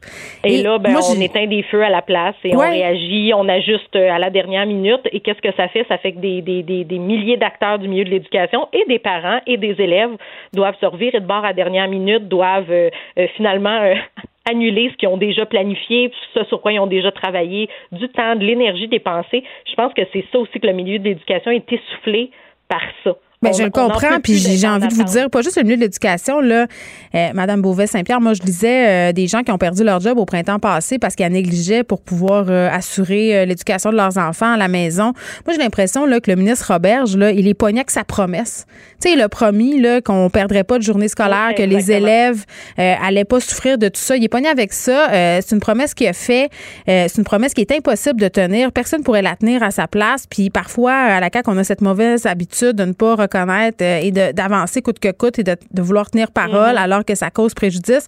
J'ai l'impression que c'est toute une génération d'enfants en ce moment euh, qui vont en subir les préjudices. Les profs le subissent, les parents euh, le subissent. Est-ce que M. Robert, je devrais être là tantôt au point de presse? Est-ce qu'il va être là? Ben, de ce que de ce que je sais, il va être là demain, demain au point de presse sur l'éducation. Mm. Mais je, je serais étonnée de le voir tantôt. Mais ben, il devrait. Mais effectivement, depuis le début euh, de, de, cette crise-là, en fait, depuis le début du mandat de la, de la, de la CAQ, on nous dit que euh, c'est une des priorités, hmm. l'éducation. On a tout ben, fait ça pour pas fermer les écoles. Ils nous l'ont assez dit. Voilà, mais en même temps, bon, on avait aussi promis que euh, si on retournait en confinement, les élèves auraient des, de, de l'enseignement à distance. Hmm. Et là, bon, on, on, a reproché toutes sortes de choses l'an dernier aux enseignants parce qu'effectivement, nos consignes n'étaient pas claires puis qu'on, et qu'on devait se revirer de bord rapidement sans matériel. Là, depuis le début de l'année, les profs, les écoles ont dû faire des horaires pour l'enseignement à distance. Euh, les gens sont préparés mentalement. Non, ils ont pas, pour la plupart, n'ont pas envie de le faire. Par contre, là, euh, on, on, on a, nous, là, on a, les choses de notre côté pour être capable de le faire, même mm. si ça ne nous fait pas nécessairement plaisir, mais on le fait pas parce qu'on nous dit qu'il n'y a pas de matériel. Là, c'est pas, c'est, pas à cause du milieu de l'éducation que ça s'orchestre pas, là. Mm. C'est c'est quelqu'un euh, qui, a aussi pas fait sa job à quelque part. Là. on se souhaite bonne chance. Hein? Catherine Beauvais-Saint-Pierre, merci. On va se reparler très bientôt. Euh, je vous le garantis, président de l'Alliance des professeurs professeurs de Montréal. Geneviève Peterson. Elle réécrit le scénario de l'actualité tous les jours. Vous écoutez Geneviève Peterson. Cube Radio. Le, commentaire de Danny Saint-Pierre, un chef pas comme les autres. excusez, on est crampé parce que, sérieux, c'est surréaliste le, quand le, le mauvais sort s'acharne. On est seulement le 6 janvier, la gang. Et là, Danny est ici. C'est presque un miracle. Avant l'émission, il m'a dit Geneviève, je suis pas sûre que je vais pouvoir être là parce que les gicleurs de mon resto sont partis. Donc, t'es allé. Puis là, ben. Ben écoute, ça a parti juste dans la cuisine en fin de compte. Là. Un chaudron à, côté d'un truc un peu trop en plastique qui s'est mis à flamber. Fait qu'un vrai feu de vrai feu. Là. Un vrai feu avec de la suie puis euh, des affaires fondues puis tout. Là. Écoute, ça a été contenu rapidement, mais fait que. Tu sens même pas la catastrophe puis t'es de bonne humeur. Ben écoute, j'ai quand, même du millage sur mon pick-up. Là. Je te dirais qu'il y a toutes sortes d'affaires qui est arrivées, dont une pas pire euh, dans le bon vieux temps à Sherbrooke où on avait laissé un chaudron euh, à feu euh, semi-doux toute la nuit. Puis tu sais, avec, avec du bouillon dedans, avec du fond, pour faire des belles sauces là, qui collent dans la bouche. des belles le bouillon s'évapore. Hein? C'est évaporé, il a pris un feu, la casserole a fondu, les pompiers ont tout défoncé. Moi, j'étais dans la piscine, je suis sauté dans mon char en costume de bain, pas de souliers. J'étais voir ça. C'était beaucoup moins pire aujourd'hui. Donc, l'accommodation est fermée aujourd'hui. On reprend ça demain. Mais quand même. Quelle merde. Au début de l'émission, je disais, il y a tellement de mauvaises nouvelles que je suis rendue un peu. Je ris, tu sais, parce que rendu là. Qu'est-ce que tu veux faire d'autre? Tu sais, euh, c'est ça qui est ça. Comment? Personne, qui, personne n'est blessé. C'est ça, c'est ça. Il faut se, il faut se rattacher euh, aux choses qui comptent vraiment et j'imagine euh, que tu as des bonnes assurances. Euh, mais tout ça, c'est plate parce que c'est de la gestion, c'est des affaires. Oui, c'est un élan. Tu sais, il y avait un élan. on aurait ouvert hier. les gens étaient au rendez-vous. Ils s'étaient ennuyés. On avait de belles ventes déjà faites pour aujourd'hui. Puis là, tu fais comme là, il faut que tu rappelles une personne un par un. ouais, elle fait un prix. ça va être une autre fois. tu sais, tu fais comme. Mais, tu sais, c'est ça. Puis là, tu dis, OK, on est dans une espèce de, de de, mauvaises nouvelles, puis à un moment donné, on s'en vient habitué, puis il faut prendre ça avec un grain de sel. Euh, j'ai envie de te demander comment tu appréhendes le point de presse de ce soir? Bien, J'espère qu'on va nous permettre de continuer à offrir du prêt-à-manger, puis du bon vieux take-out, comme on dit en bon français. Tu sais, avec les, 21 repas par semaine que les gens doivent préparer, chose qu'ils faisaient plus depuis longtemps. je m'inquiète, moi, de ça, parce que euh, ce qu'on dit, c'est que ça sera fermé, puis télétravail. Puis, tu sais, au plus fort de la pandémie, quand on était en confinement total, les restaurants ne pouvaient pas opérer. Ben, il me semble que oui. Ben, pendant un petit deux semaines, il y a une espèce de flou artistique. C'était un flou artistique, mais je te dirais, tu demandes aux amis du Pastaga, ils ont roulé tout le long. Les autres, ils ont toujours continué. ils ont profité du flou. Après ça, c'est devenu plus clair. Là, j'espère que ce soir, justement. On va garder ce flou. Ben, parce que, ben, non, là, c'est clair qu'on peut, mais, tu sais, tantôt, je parlais avec quelqu'un, euh, une association euh, qui représente les commerçants au détail. Oui. Ils veulent très fort, comme tu le disais hier brièvement, qu'on puisse aller chercher des commandes euh, à pied ou en auto, là. Parce ben, du curbside, comme on dit. Ben les Anglais sont très bons pour trouver des mots pour ça. Hein malheureusement. Je te laisse avec ça. oui. je vais le prendre. Écoute, ça fait longtemps que j'ai pas eu de, de, hate. C'est une petite controverse euh, sur le français et l'anglais. On a besoin de ça pour détourner l'attention des vraies affaires. Non, mais tout ça pour dire qu'il euh, y aura des conséquences euh, qui vraiment sont inévitables, mais on est rendu là. La question du couvre-feu, j'en reparlerai un peu tantôt avec Julie Marcoux. Ça fait beaucoup jaser. Oui. Tu sais, c'est c'est quand même, puis moi, je, j'ai envie de dire, je, vois ça euh, comme un mal nécessaire, le couvre-feu. En ce moment, là, je pense qu'on est rendu là. Ça me fait pas plaisir. Vraiment pas. Là, on a laissé les gens s'organiser. On, on leur a dit, faites pas ça, c'est pas bien. Puis ils n'ont pas écouté Christy. Ben, bon, c'est, là, c'est là où je trouve qu'on est encore un peu des, enfants turbulents. Ben, parce que d'un côté, on dit puis je m'inclus là-dedans. Là. Tout à fait, moi aussi. D'un côté, je dis, hey, moi, je carré que le gouvernement me dise quoi faire. Je suis pas un enfant, justement, puis je suis capable de me gérer, puis ben hein, capable de faire mes affaires. Première affaire qu'on sait, c'est que non, on n'est pas capable de gérer, qu'on évalue notre risque comme de la merde, et là, on se retrouve comme ça, puis là, on va se plaindre. Ben là, le gouvernement, là, hein, il, ça va faire, il m'impose un couvre-feu, l'État policier, la Corée du Nord. écoute, on va tout entendre. ah, ça va mettre de la Corée. du gaz là, sur le discours complotiste. Tant les gens vont avoir le temps de faire leurs recherches à la maison. Oui, ils ont déjà beaucoup de temps pour ça, par ailleurs. Les recherches vont être officiellement faites. Les recherches vont vraiment bien. fait que, tu sais, euh, moi, je te dirais qu'une bonne poigne ferme, moi, j'aimerais ça qu'au printemps, là, quand ça va être l'heure de réouvrir ma piscine, euh, qu'on puisse réouvrir les terrasses puis qu'on puisse recevoir des gens dans nos restos. J'espère que tu vas pouvoir euh, m'inviter à aller me baigner chez vous. On va, ça va dépendre des règlements, mais oui. Si tu m'invites dans, dans, ta piscine, je vais t'inviter dans la mienne. OK. On va se garder une petite distance. Je peux-tu euh, te parler d'un truc qui me, qui me tombe profondément ses nerfs? J'aimerais beaucoup ça. Non, mais tu voulais me parler euh, de l'article qui est sorti pour dire que malgré le confinement, les Québécois mangeaient mieux. Oui. Puis moi, ça me gosse tellement, ce genre d'article je vais t'expliquer pourquoi, OK? Là, j'étais allée voir ça. C'est dans le Journal de Montréal. Et de toute Mhm. façon, les études, ces affaires-là, on dirait que je suis plus capable d'en entendre parler parce que tu peux faire dire une chose et son contraire. Et là, ce qu'on aurait pu penser au départ, c'est que c'était le feu fall puis que les gens allaient être enfermés chez eux puis allaient manger juste des mauvaises choses. Mais non, on mange moins de restos. On mange moins. Mais c'est comme Encore si... la crise de resto. Ben, c'est ça. Fait que là, encore la faute des restos. c'est ça. Fait que là, c'est comme de dire que quand tu manges au resto, tu manges de la merde. Ouais. Et c'est comme de dire aussi que si tu manges mal, c'est tellement mal. Si tu manges des mauvaises affaires, tu vas aller en enfer. Terrible. Tu sais, tout ça me tombe profondément sur le gros nerf. Je comprends qu'il faut faire des articles, là, puis qu'il faut dire des affaires, mais à un moment donné, je sais pas. Laissez-nous tranquille, là, si je veux manger ma rangée d'Oreo ou si je veux me faire un pack de luzerne après en écoutant Grey's Anatomy. Je Tu peux te faire des sandwichs de luzerne avec des Oreos autour. Tu fais ce que je. Ben, je suis pas enceinte, là, relax. Avec un pickle, c'est délicieux. Hey, tu sais que je suis une grande fan de pickles. C'est comme la te me- comprends. La meilleure. Je, je comprends pas les gens qui font enlever les pickles dans leur euh, commande au McDo. Mais toi, tu vas me ça. dire que tu comprends pas les gens qui vont au McDo. Non, non, moi j'adore ça, le McDo. Oh, pour vrai? Ah, j'y vais peut-être deux fois par semaine. Je suis tellement heureuse. J'ai comme une passion là, sans borne pour le, le hash brown du matin. Le hash brown sur- du matin, je suis sûr qu'il est frotté avec le stuff qu'ils mettent dans les mitaines pour les garder chaudes. Je Parce qu'il refroidit pas ce maudit hash OK, brown. là, moi, là, j'arrête pas de me commander du McDo, ce qui est une abomination. C'est épouvantable. Là, eh, je, ah, c'est What? Je le sais. Parce que là, Hey, c'est une affaire qui se vit dans le char, le McDo. c'est ça, tu dis. Ça voyage mal. Tu dis, c'est dégueulasse, ça arrive, c'est frites, puis c'est mou, les frites. Ben non, Kennedy, toi, chose. Ils ont trouvé des techniques. Chérie boire. L'autre fois, j'étais vraiment en bout des nerfs, puis je me suis dit, hey, je vais me commander du McDo, puis je m'en fous qu'il soit frais puis mou. Je veux pas y aller, tu comprends-tu? Ah oui? C'est arrivé tout chaud, croustillant. Non. Ah, je te jure! Fait- et même mes enfants étaient surpris depuis ce temps. Ben écoute, j'ai confiance. J'ai des techniques, j'ai des demandes. Je mange mon McDo croustillant et chaud, puis j'attends mon chèque du McDo. OK, ben ça s'en vient tranquillement. Tu sais, euh, il y, a- il y a eu des gens qui en ont eu pour beaucoup moins que ça. Tu sais que Frédéric Mockel, notre recherchiste euh, qu'on a en garde partagée, euh, Oui. consacre une bonne majorité de sa vie à militer contre le McDonald's. Il est tellement... Mais il est jeune. Non, mais moi, je le comprends. Je comprends ses idéaux. Puis c'est important d'avoir quelqu'un comme ça dans notre équipe. mais on va les abandonner. Il va les abandonner. Tranquillement. C'est Ça, comme, la, changer c'est de comme la coupe de maman. Ça, c'est un sketch de SNL là, où à un moment donné, c'est Ah la oui. coupe. La coupe popcorn. Oui, la coupe, euh, c'est comme en avant, c'est des pics, là, puis en Ben, arrière, c'est un peu frisé. La coupe popcorn. Ouais. C'est comme, comme une piquante, mais fluffée. Là. Mais moi, j'ai des, moi, j'ai des accords avec des gens. J'ai- J'ai passé des pactes avec certaines amies très près. Ou même avec ma mère. Puis on a comme des, des avertissements. Tu sais, Oui. Si jamais tu constates telle affaire, faut que tu me le dises. Comme ma mère s'est installée un cadre de Père Noël au- dans, dans, sa, dans sa maison. Puis c'est ça. j'ai- Dani me fait une face épouvantable. J'ai dit, maman, je- cadre tu de me, Père dis, Noël? tu me dis de te le dire, là, je te le dis, là. ça, là, une affaire de personne âgée, là. Quand t'es rendu là, t'as des bibelots de chat, hein? Ta cuisine est champêtre, Puis- comme une ferme. Ta salle de bain a des étoiles de mer et c'est comme la plage. Une tu prends des bulles de bain puis t'as une jaquette longue en flanelle. Ah oui, c'est bien, frais. prends bonne note, mais le cadre reste là.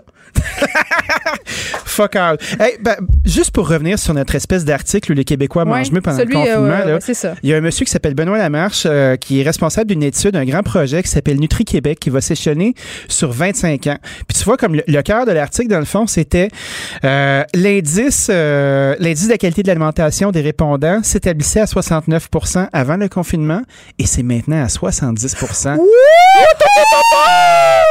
On s'excuse euh, si vous avez perdu un peu de l'audition. Ça, ça va beaucoup mieux. Ceci dit, tu peux t'abonner. Si tu vas sur, euh, sur nutriquebec.com, tu Je m'abonner pour t'inscris. savoir tout ce qui se passe? Non, tu t'inscris, puis après ça, ben, euh, tu as comme à la sauvette, là, ton téléphone t'envoie des messages. Ah, je vais mangé? Je vais m'inscrire puis je vais fucker leur pH. Qu'est-ce que t'as mangé pour dîner? Du lave-glace. On peut pas faire des jokes de, Des de gens qui mangent de lave-gage, je pense. du lave-glace, non, c'est. Non, ça, ça me ramène. euh, non, c'est ça. Mais c'est- assez divertissant parce que tu peux avoir euh, Un une séquence alimentaire puis faire partie d'être un cobaye. Puis avec le temps, on, On va déjà voir des cobayes avec le vaccin puis la puce 5G. la puce 5G, oui. Ah, je pensais que c'était un grain de beauté. Fuck. Donc Non. tu peux t'inscrire là-dedans, puis là ça te pose toutes sortes de questions, puis je vais le faire, puis on va l'avoir à l'addition la semaine prochaine. euh, je ah, crois, monsieur fallait pas que je rie de lui. OK, je on, on rit pas de lui, on, on- on rit de l'ensemble. Mais on, on rit pas de lui, on rit avec lui. Ah. À demain, Dani. Au revoir. Geneviève Peterson. Une animatrice pas comme les autres. Cube Radio. Bon, euh, en attendant de rejoindre Madeleine Pilote côté. Là, je voulais pas rire de l'étude là, du monsieur en question. là. C'est correct de bien manger, hein, mais ça me fait toujours rire ce gros pourcentage-là. Et le fait aussi qu'on focus autant sur l'alimentation. Je pense qu'on pourrait tellement se donner un petit break en ce moment. Puis c'est ça que je voulais dire. Tu sais, il y a une pandémie mondiale, on fait face à l'école, à la maison, on fait face à toutes sortes d'affaires. Est-ce qu'on peut arrêter de monitorer ce qu'on mange? Est-ce qu'on peut arrêter de monitorer puis de faire le concours de la meilleure personne qui mange le mieux, qui fait le plus de sport? Et je vous dis ça tout en étant obsédé par ce que je mange et en comptant mes pas avec ma Apple Watch. Donc, paradoxe, quand tu nous tiens, j'ai pas l'impression que 2021 va être une année moins contradictoire en ce qui me concerne. Elle est là, Madeleine Pilote Côté, salut. Es-tu là ou est pas là?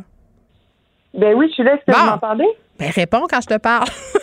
ben, j'ai répondu, peut-être que vous n'avez pas entendu, mais salut tout le monde, salut, je suis là.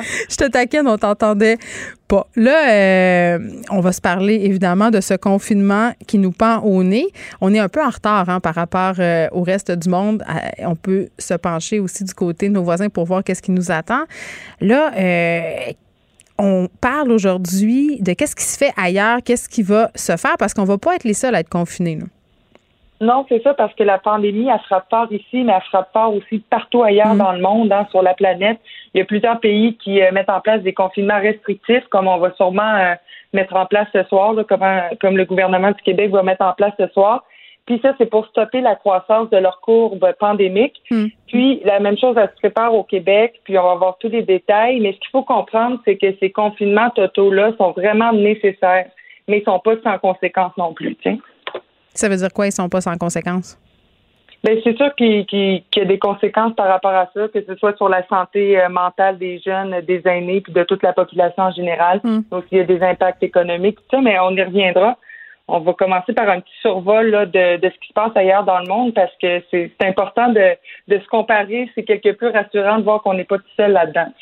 Ben oui, puis je pense qu'on n'est pas les seuls non plus euh, à expérimenter les couvre-feux. Ça se fait notamment en France, ça va se faire euh, et ça se fait, je pense, déjà euh, en Grande-Bretagne. et j'ai envie de savoir un peu comment ça se vit là-bas. Ben c'est sûr qu'en France, ils ont tout misé sur le, couvre-feu. On parle pas nécessairement d'un confinement total imminent en France. Euh, en, France, ils ont vraiment prouvé l'efficacité de, ces couvre-feux-là. Moi, j'en étais un peu étonnée parce que je comprenais pas comment euh, de réduire de, quelques heures les sorties des gens peut effectivement euh, réduire tant que ça le virus, mais il mm. paraît que ça a un bel impact. Tu sais. Euh, ça ralentit la propagation du virus, puis euh, on, remarque une franche diminution là, des, cas aussi dans les secteurs sous couvre-feu. Donc, en France, c'est depuis la mi-octobre que certains secteurs sont soumis à ces couvre-feux-là, mais c'est vraiment depuis la mi-décembre qu'il a été implanté à toute la France. Puis les heures diffèrent. OK. Je lisais un, témoignage d'une personne euh, d'origine française qui disait écoutez, il ne faut pas penser que le confinement, c'est si pire que ça. Les Français se sont bien adaptés. Et moi, je suis curieuse, je vais être curieuse de savoir parce que ce qui circule en ce moment comme information, Madeleine, c'est que ce sera 20 heures, le confinement. Euh, puis les mm. gens trouvent ça tôt. Mais il faut savoir qu'en France, on l'a essayé, le confinement, à 21 heures et que ça n'a pas tellement bien fonctionné. On a ramené tout ça à 20 heures et partout au pays. Oui, partout au pays. Il y a même des régions, par exemple, à Nice, où c'est à 18 heures. Fait que ça dépend vraiment de la circulation du virus dans différentes villes. C'est comme ça qu'ils le calculent. Puis demain, euh, jeudi, en France, ils vont euh, nommer d'autres régions qui risquent de voir leur, euh, leur genre de couvre-feu être devancé aussi. Oui. Là, tu sais, je disais en début d'émission que ça frappe l'imaginaire, le confinement c'est une mesure de dernier recours. Je pense qu'on a attendu très, très longtemps avant de se rendre là parce que, évidemment, ça envoie un drôle de message par rapport aux droits et libertés. C'est pas, c'est pas un on fait pas ça de gaieté de cœur et ça va avoir des conséquences, tu l'as dit là, dès le départ. Euh, on a parlé des conséquences économiques tantôt. Là, évidemment, c'est la prochaine, première chose qui nous vient en tête quand on parle d'un confinement prolongé. Mais par rapport à la santé mentale, euh, là, il y a toute la question des écoles. Moi, je vois des messages, Madeleine, passer sur les médias sociaux. Euh, des gens, moi, c'est plus des parents dans mon cercle. Évidemment, là, on est tous prisonniers de nos algorithmes, mais même les personnes seules, là, on se demande est-ce qu'on va avoir le droit d'aller voir un ami? Est-ce que ça va continuer? Parce qu'on le sait, là, on nous a autorisé euh, depuis quelque temps euh, à aller voir une autre personne si on est seul, à être adopté par une bulle familiale. Euh, les conséquences, ils vont être là. Évidemment, on a mesuré que les bienfaits allaient être plus grands que les conséquences, mais il va falloir quand même à un certain moment s'y attarder à ces conséquences-là. Oui, définitivement. Puis moi, dans, dans mon algorithme, dans mon réseau social, c'est surtout des, des jeunes adultes. Hein. On sait que pour les 18-24 ans, c'est très intense la pandémie. Là. Il y a, en novembre, il y avait plus du tiers des 18-24 ans qui souffraient de symptômes d'anxiété et de mhm. dépression. Puis je pense pas nécessairement que c'est réglé. Puis je pense que le confinement euh, totale qu'on risque d'avoir ce soir va risque d'empirer ça aussi. Donc oui, c'est difficile pour les familles, les jeunes familles. C'est difficile aussi pour les jeunes adultes. Je pense aussi aux jeunes du secondaire. Je pense aux aînés aussi. On le sait que que le stress, euh, toute la détresse psychologique est, très préoccupante chez les aînés aussi. C'est quoi? Je m'excuse de t'interrompre, mais je suis contente que tu abordes le sujet des aînés parce qu'on parle beaucoup de la santé mentale des jeunes, puis c'est important d'en parler. Puis c'est vraiment poche là, pour les adolescents. On le sait, là, euh, c'est l'âge où justement euh, tu défini beaucoup par tes amis. Donc, pour eux, les conséquences sont, sont vraiment pas le fun. Le moi, ma fille m'en parle régulièrement. Mais par rapport aux aînés, aux personnes âgées, c'est comme si on se disait, bof, ben, eux autres sont seuls de toute façon. Euh, ils sont habitués de vivre comme ça. Alors que dans le fond, ils sont confinés, eux autres, à l'année longue. Je pense que ça a permis peut-être de mettre en lumière cette solitude-là. Mais eux aussi, il faudrait commencer à s'en occuper, j'ai bien l'impression. C'est comme si c'était pas grave. Vraiment. Puis les, les contacts qu'il y avait avant, mais ça allait. Euh, ça les nourrissait comme n'importe quel être humain, puis on mm. se rend compte à quel point c'était important pour eux. Puis là, ben les confinements totaux comme ça, qu'est-ce que ça fait? Ben c'est sûr que ça fait en sorte qu'ils sortent moins, qu'ils font moins de sport, qu'ils sont moins actifs et qui accumulent du stress qui est très nocif pour leur santé. Et mm. puis ce stress-là, ça fait un an qu'on l'accumule. Puis chez, chez les aînés, ben ça a des effets ravageurs, c'est certain. Ben chez les aînés, et chez les jeunes et chez tout le monde euh, finalement. Puis je sais pas, moi je suis un peu euh, tannée du discours. Euh, puis je comprends qu'on sert de ça pour relativiser parce que moi aussi, parfois, quand je me parle à moi-même, je me dis écoute, Geneviève, t'es pas dans la Deuxième Guerre mondiale, tu manges pas des bombes sa tête, euh, t'as tout ce dont tu as besoin, c'est-à-dire t'as un toit, t'as de la nourriture. Tu sais, relativement, là, je suis assez privilégiée. Tu sais, euh, mais je suis un peu tannée de l'argument qu'on nous sert tout le temps à cet effet-là de dire quand on quand on se compare, on se console. C'est comme si on n'avait pas le droit d'être anxieux, euh, même si dans le fond, ben non, c'est pas une guerre avec des fusils. Là. Non, vraiment. Puis je pense que je pense que cette pandémie-là, là, s'il y a quelque chose de beau avec cette pandémie-là, c'est que ça aura permis de lever un peu les tabous par rapport aux enjeux de, santé mentale. C'est mm. juste, par exemple, moi, les discussions que j'ai avec mes, amis, mes amis Geneviève, on n'aurait jamais sauté à pieds joints là-dedans, mais là, on s'en parle de notre détresse psychologique. Moi, j'ai des amis qui me confient euh, pleurer en boule euh, pendant trois jours durant le temps des fêtes, puis c'est pas des conversations euh, qu'on aurait fait, qu'on aurait, dont on aurait parlé, et puis qu'on on se serait pas confié là-dessus avant. Fait que je trouve que ça ouvre une belle discussion par rapport à ça. Mais ce qui est dommage, c'est que malgré tous les investissements du gouvernement du Québec et au niveau des, des, accès aux soins de services euh, en, santé mentale, c'est mm. malheureusement, même qu'il y, a des millions qui ont été investis, c'est pas assez. Euh, je, essayer de. Ben j'ai envie de, dire, madame, c'est plus que pas assez. Là. On en parle, on en parle. Lionel Carman fait des annonces. Oui, on a investi. Mais tu vois, hier, je parlais avec une psy euh, d'une lettre ouverte qui a été publiée dans la presse, notamment sur la santé mentale des jeunes. Et les psys qui signaient cette, cette lettre-là, qui a co-signé, mais ce qu'il disait, c'est qu'il fallait rendre disponible le soutien psychologique, la psychothérapie aux jeunes parce que euh, les délais sont excessivement longs. Fait qu'on peut en jaser. Tu sais, la question de détabouiser tout ça, ça, c'était une première étape. Là, je pense qu'on a pu parler de santé mentale de façon euh, décomplexée, en guillemets, même si j'ai ce mot-là. on a eu une discussion globale là-dessus. Ça fait du bien. Euh, c'est encore on va pas se faire de cachette, là, stigmatiser. C'est encore mal vu dans certains milieux de se montrer plus faible. Euh, mais moi, j'ai hâte qu'on passe à l'action. J'ai hâte qu'on ait des services psychologiques accessibles à l'ensemble de la population et gratuits. Parce que moi, je pense que le coût de laisser aller la santé mentale d'une population, il est très élevé. Il est certainement plus élevé euh, que payer des psychothérapies, que ça soit une couverture universelle comme le proposait le Parti libéral à l'automne. Je sais pas ce que tu penses de ça, là.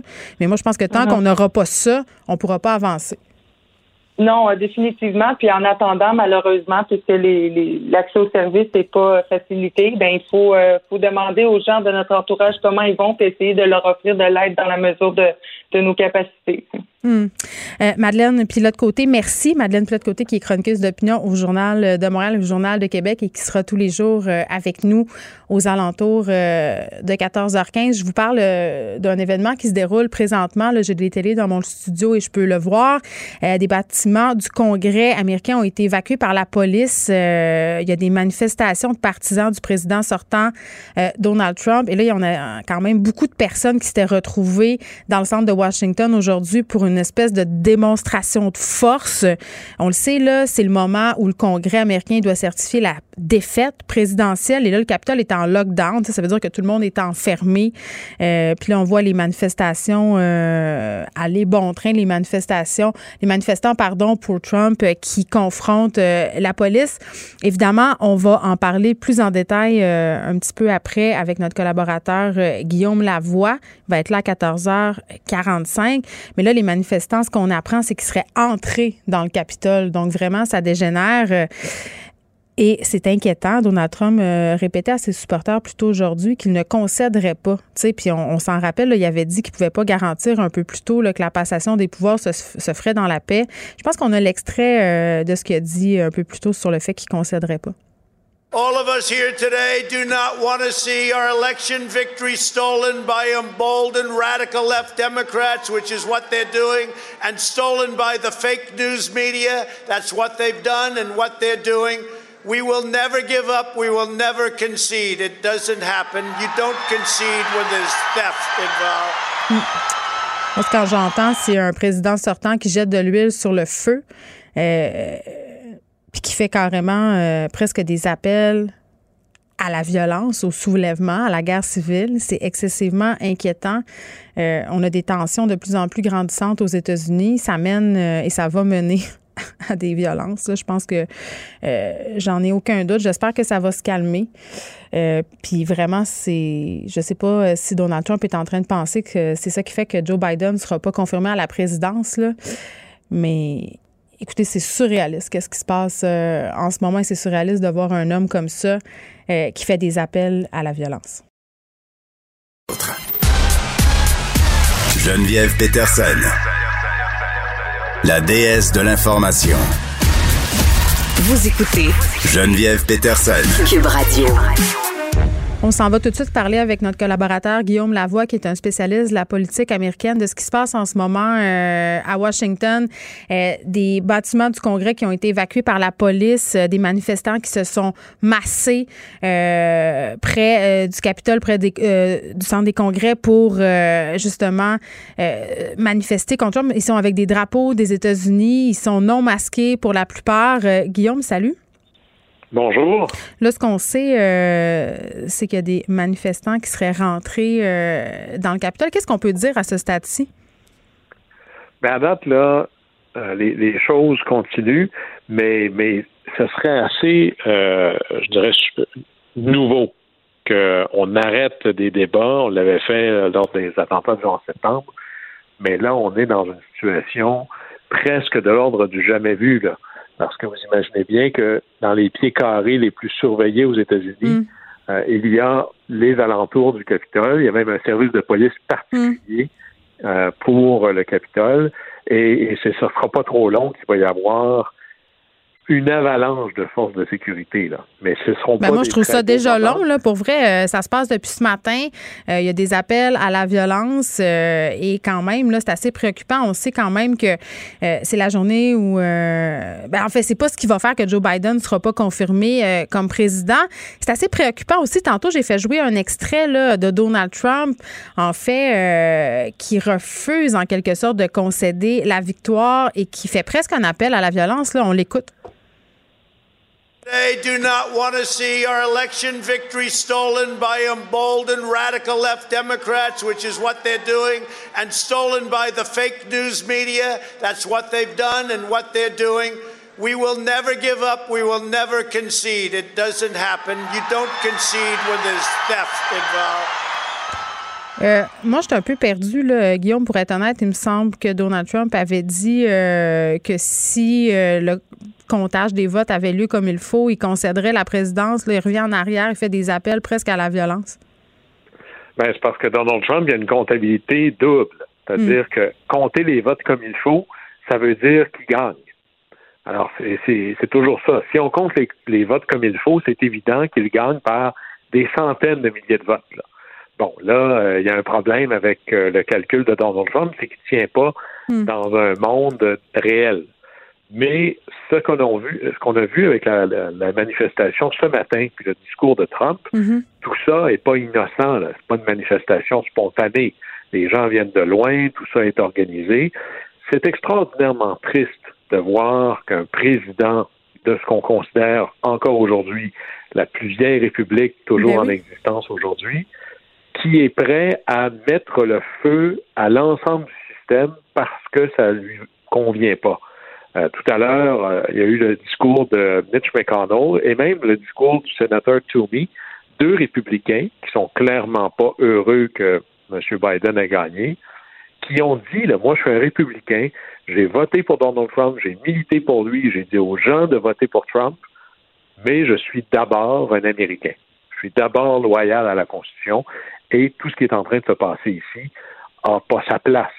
Alors, heureux, ce qu'on va voir, là, c'est que autant on a des images aujourd'hui qui nous montrent un pays qui nous semble être un pays du tiers-monde, une république de bananes, autant on va voir que malgré tout ça, ça va aller de l'avant, ça va continuer. Et la vraie force d'un système démocratique, c'est pas quand tout va bien qu'on la voit. C'est quand il y a des forces néfastes qui militent ouvertement et violemment pour le faire trébucher et que ça fonctionne malgré ça. Et je pense que c'est ce qui va arriver quand même à la fin. Mais que des manifestants aient pu pénétrer à l'intérieur du Capitole, c'est quand même surréaliste. Là. C'est très surréaliste. Parce qu'on les voit en ce moment. Là. mais j'ai pas, tous les détails, mais moi j'ai travaillé à Washington. là. J'ai été là pendant des mois. Euh, n'entre pas au Capitole qui veut là. Ben, on dirait que oui, là. s'en approcher, c'est assez euh, surprenant. Et, et c'est clair qu'il va y avoir une enquête, là. Parce que s'il y a vraiment des manifestants qui sont entrés comme ça dans le Capitole, il y a quelqu'un qui n'a pas fait sa job. Et c'est très grave. Mais on a, on a vraiment ici un président qui est coupable de collusion avec des forces qui tentent d'affaiblir la République. Et s'il nous fallait une raison pour dire que Donald Trump n'a pas ce qu'il faut pour être là, c'est certainement ce qu'il nous a démontré ce matin, puisqu'on voit présentement. Et même euh, un peu plus tôt, là, ce matin, on a vu des images de Mitt Romney, qui est un républicain. Et là, c'est devenu un républicain méchant, là, qui s'est fait huer par des manifestants à l'aéroport, dans l'avion. Oui, puis on en parlait hier là, de la division euh, au sein du Parti républicain, justement. Là. Ben, c'est ça. Alors là, c'était une guerre. Là, c'est une guerre civile. C'est-à-dire que c'est plus de foi les lois. Puis au moins, peut-être que pendant longtemps, vous avez vu dans le discours ce matin de Donald Trump, il il l'a dit directement, là. Nous allons vous dire qui sont les bons républicains puis les mauvais républicains, les traîtres. C'est les mots qu'il utilise. Et nous allons tout faire pour les faire perdre. Évidemment que ça risque de donner des victoires démocrates un peu partout. Et c'est les défaites qui, qui nous donnent euh, un sens de direction en politique. Quand tu es tanné de perdre, tu changes. Ben, à date, la raison pourquoi ces gens-là continuent, c'est parce qu'il y a une masse de votes et ces gens-là pensent qu'ils vont aller de l'avant. là. Bon, là, on les voit, les manifestants euh, se trimballer euh, devant le Congrès américain et tout ça. Ils ont des drapeaux des États-Unis, des drapeaux pour Trump, mais il y en a plusieurs qui ont des espèces de drapeaux jaunes. C'est quoi ce drapeau-là? Le sais-tu? C'est le drapeau jaune avec le serpent dessus. on Oui, imagine. exactement. Oui, oui. C'est un, c'est un très vieux euh, drapeau qui existait lorsqu'il y a eu la Révolution américaine. Oh, OK, on est Et là, ce là. serpent-là était souvent avec plusieurs sections qui étaient les différentes colonies qui voulaient devenir des États. Et ça disait marche pas sur moi ou sinon ça va dire join or die, c'est-à-dire que le serpent peut être une bête qui peut être très puissante si on unit tous les morceaux, mais si toutes les colonies ou les morceaux du serpent dans le drapeau sont divisés, eh bien là, ils vont mourir. Alors lorsque quelqu'un utilise cette image-là, c'est souvent utilisé plus dans les mouvements plus radicaux, mais c'est cette idée de rébellion, de s'en prendre à l'élite, à ceux qui gouvernent, etc. C'est la révolte du bon peuple, au nom bien sûr de leurs droits. Et ce qui est très fort dans la, mythique euh, et la rhétorique de la rébellion, de la révolution américaine, c'est que tout le monde peut y faire référence. D'ailleurs, vous allez avoir euh, des drapeaux américains quand Joe Biden va prêter serment, et c'est les mêmes drapeaux américains qui sont portés par ceux qui sont contre Biden. Fait que là-dessus, c'est un symbole où tout le monde va aller y lire un peu ce qu'il veut, Hmm. mais vous allez voir classiquement ce drapeau-là dans les, les moments de rébellion, c'est très fort dans le Tea Party, c'est souvent associé à cette idée de, de rébellion, de révolution. l'idéologie euh, libertarienne. oui, l'idéologie euh, libertarienne aussi. Euh, c'est difficile de ne pas se dire qu'avec ce qui se passe en ce moment aux États-Unis, ça va un peu donner du gaz aux gens ici qui trouvent que le gouvernement emmène trop large et qui remettent en question l'autorité du gouvernement Legault. Est-ce que ça pourrait avoir des impacts sur la façon dont les annonces de ce soir pourraient être reçues par une certaine partie de la population? Il y a toujours, dans toutes les sociétés, des gens qui sont plus à gauche, qui voudraient que le gouvernement ait plus de pouvoir, des gens qui sont plus à droite, qui voudraient qu'il y en ait un peu moins. Et lorsque, dans une situation d'urgence, le gouvernement prend, dans toutes les circonstances, ça n'a rien à voir avec le gouvernement de la CAQ mm. ou libéral ou autre, dans les périodes de crise, les gouvernements prennent plus de place. Entre autres parce qu'il y a des enjeux de sécurité, des enjeux d'accès, de contrôle. Alors ça, ça reste toujours. Et c'est ces, moments-là où on questionne davantage, puis il y a des gens tout à fait honorables et qui, avec raison, vont questionner est-ce qu'on va trop loin, est-ce qu'on mhm. pense loin? Le vrai test entre ce que j'appellerais les fréquentables et les débiles, c'est est-ce que je le fais avec les règles qu'on s'est données? Il y a des règles pour contester le gouvernement. Oui, d'ailleurs, on n'interdit pas les, c'est ça, on n'interdit pas les manifestations là, mais on veut que ça se fasse en respectant les règles sanitaires. Et pas juste les règles sanitaires. À la limite, on pourrait dire, euh, par exemple, il y a des partis d'opposition au Québec. Mhm. C'est ça qui est extraordinaire. Nous, on a même donné un statut à l'opposition. C'est notre devoir de questionner puis de s'opposer. La question, c'est est-ce que je le fais avec de la violence ou est-ce que ou de l'intimidation ou est-ce que je le fais dans le respect des règles? Et c'est ça la, la différence entre euh, ceux qui sont des responsables et des démocrates et ceux qui ne le sont pas. Parce que si vous ne l'êtes pas, vous vous faites justice vous-même. Vous vous dites, puisque je me suis donné raison, j'ai plus besoin de respecter les autres. Et hmm. ça, c'est un glissement très, très dangereux, que ce soit des extrémistes de droite ou des extrémistes de gauche. Et évidemment, c'est des mouvements qui grandissent de plus en plus. Les gens, euh, les médias sociaux ont beaucoup propagé ces choses-là. Vous avez ça dans les théories de la conspiration chez les anti-vaccins c'est cette idée de, on y a toujours, et ça c'est un glissement grave qui est en train de se passer dans nos sociétés, c'est que ça se nourrit de méfiance contre l'élite. On en parlait hier, l'élite médiatique, l'élite économique, l'élite euh, politique, et c'est cette idée que je peux plus faire confiance à personne, sauf à Joe Tremblay que j'ai vu sur YouTube. Oui, qui, qui, a fait, euh, qui a fait ses recherches et, c'est tellement inquiétant. Et j'ai envie de dire, euh, Donald Trump, au lieu de justement embraser ce feu-là, devrait calmer euh, ses troupes parce que là, visiblement, il y a des dérapages. Couvre-feu, par ailleurs, décrété euh, dès 18 h à Washington par rapport aux événements euh, dont on est en train de parler. Je rappelle qu'il y a une poignée de manifestants, mais quand je dis poignée, euh, c'est un euphémisme, ils sont quand même assez nombreux qui ont pris euh, d'assaut le Congrès, qui manifestent devant, ont même réussi euh, à pénétrer à l'intérieur. c'est quand même pas rien. je veux qu'on se parle... j'ai pas ça dans ma mémoire. Ben, il y a eu des manifestations qui sont rentrées dans le Capitole. Je suis certain qu'il va y avoir une enquête interne très poussée, voire une enquête publique. Ils ont peut-être laissé rentrer. ça, c'est ma théorie du complot à moi. il faudra voir parce que euh, même chez les dirigeants politiques au mm. Congrès, Mitch McConnell plaidait dans un très beau discours contre ces objections-là. Mm. Euh, je pense que tout le monde, le vrai test, ça va être à quelle vitesse les gens comme les Ted Cruz de ce monde là, qui appuient le président se dissocient de ça. Mais une manifestation qui entre dans le Capitole, écoutez, moi je suis allé, je suis allé pas juste une fois. Euh, la sécurité à l'aéroport, c'est rien à côté de ça d'habitude. Alors, il y a des gens qui n'ont pas fait leur travail. Puis là, on les voit euh, circuler allègrement à l'intérieur, les activités euh, qui ont été par ailleurs euh, suspendues au Congrès. Petit mot brièvement, Guillaume, sur ce qui se passe en Géorgie. Quand même, hier, il y a un truc historique qui s'est, qui s'est passé par rapport au vote qui a eu lieu. Oui, alors ben, en Géorgie, il y a eu les, hmm. démocrates ont fait un gain de deux sur deux, qui, est, mm-hmm. vraiment le scénario hollywoodien pour les démocrates. Et là, les républicains vont vont obligés de se regarder dans, le miroir, là. Parce que les résultats, c'était très serré, hein, 49-51. Ben là, euh, est-ce que c'est encore de la fraude? Puis là, les républicains qui ont dit à tout le monde qu'il y avait des observateurs partout, comment ils vont dire que ça, c'est frauduleux? Évidemment, les faits n'ont pas de prise sur hmm. M. Trump et ses, ses, discours. Encore ce matin, il disait Ah, ils ont encore fraudé. Mais c'est sûr que si ton barème d'évaluation, c'est quand je gagne, c'est une vraie élection, puis quand je perds, c'est une fraude. C'est à peu près comme ça qu'il le positionne. Là. Mais vous savez que ce qui devrait nous donner confiance dans le système, le gouverneur de l'État de Géorgie, c'est un républicain, puis il a été supporté par Trump. Le secrétaire d'État, un peu, si on veut, le ministre, pas tout à fait ça, qui est responsable des élections, c'est un républicain. Puis a été.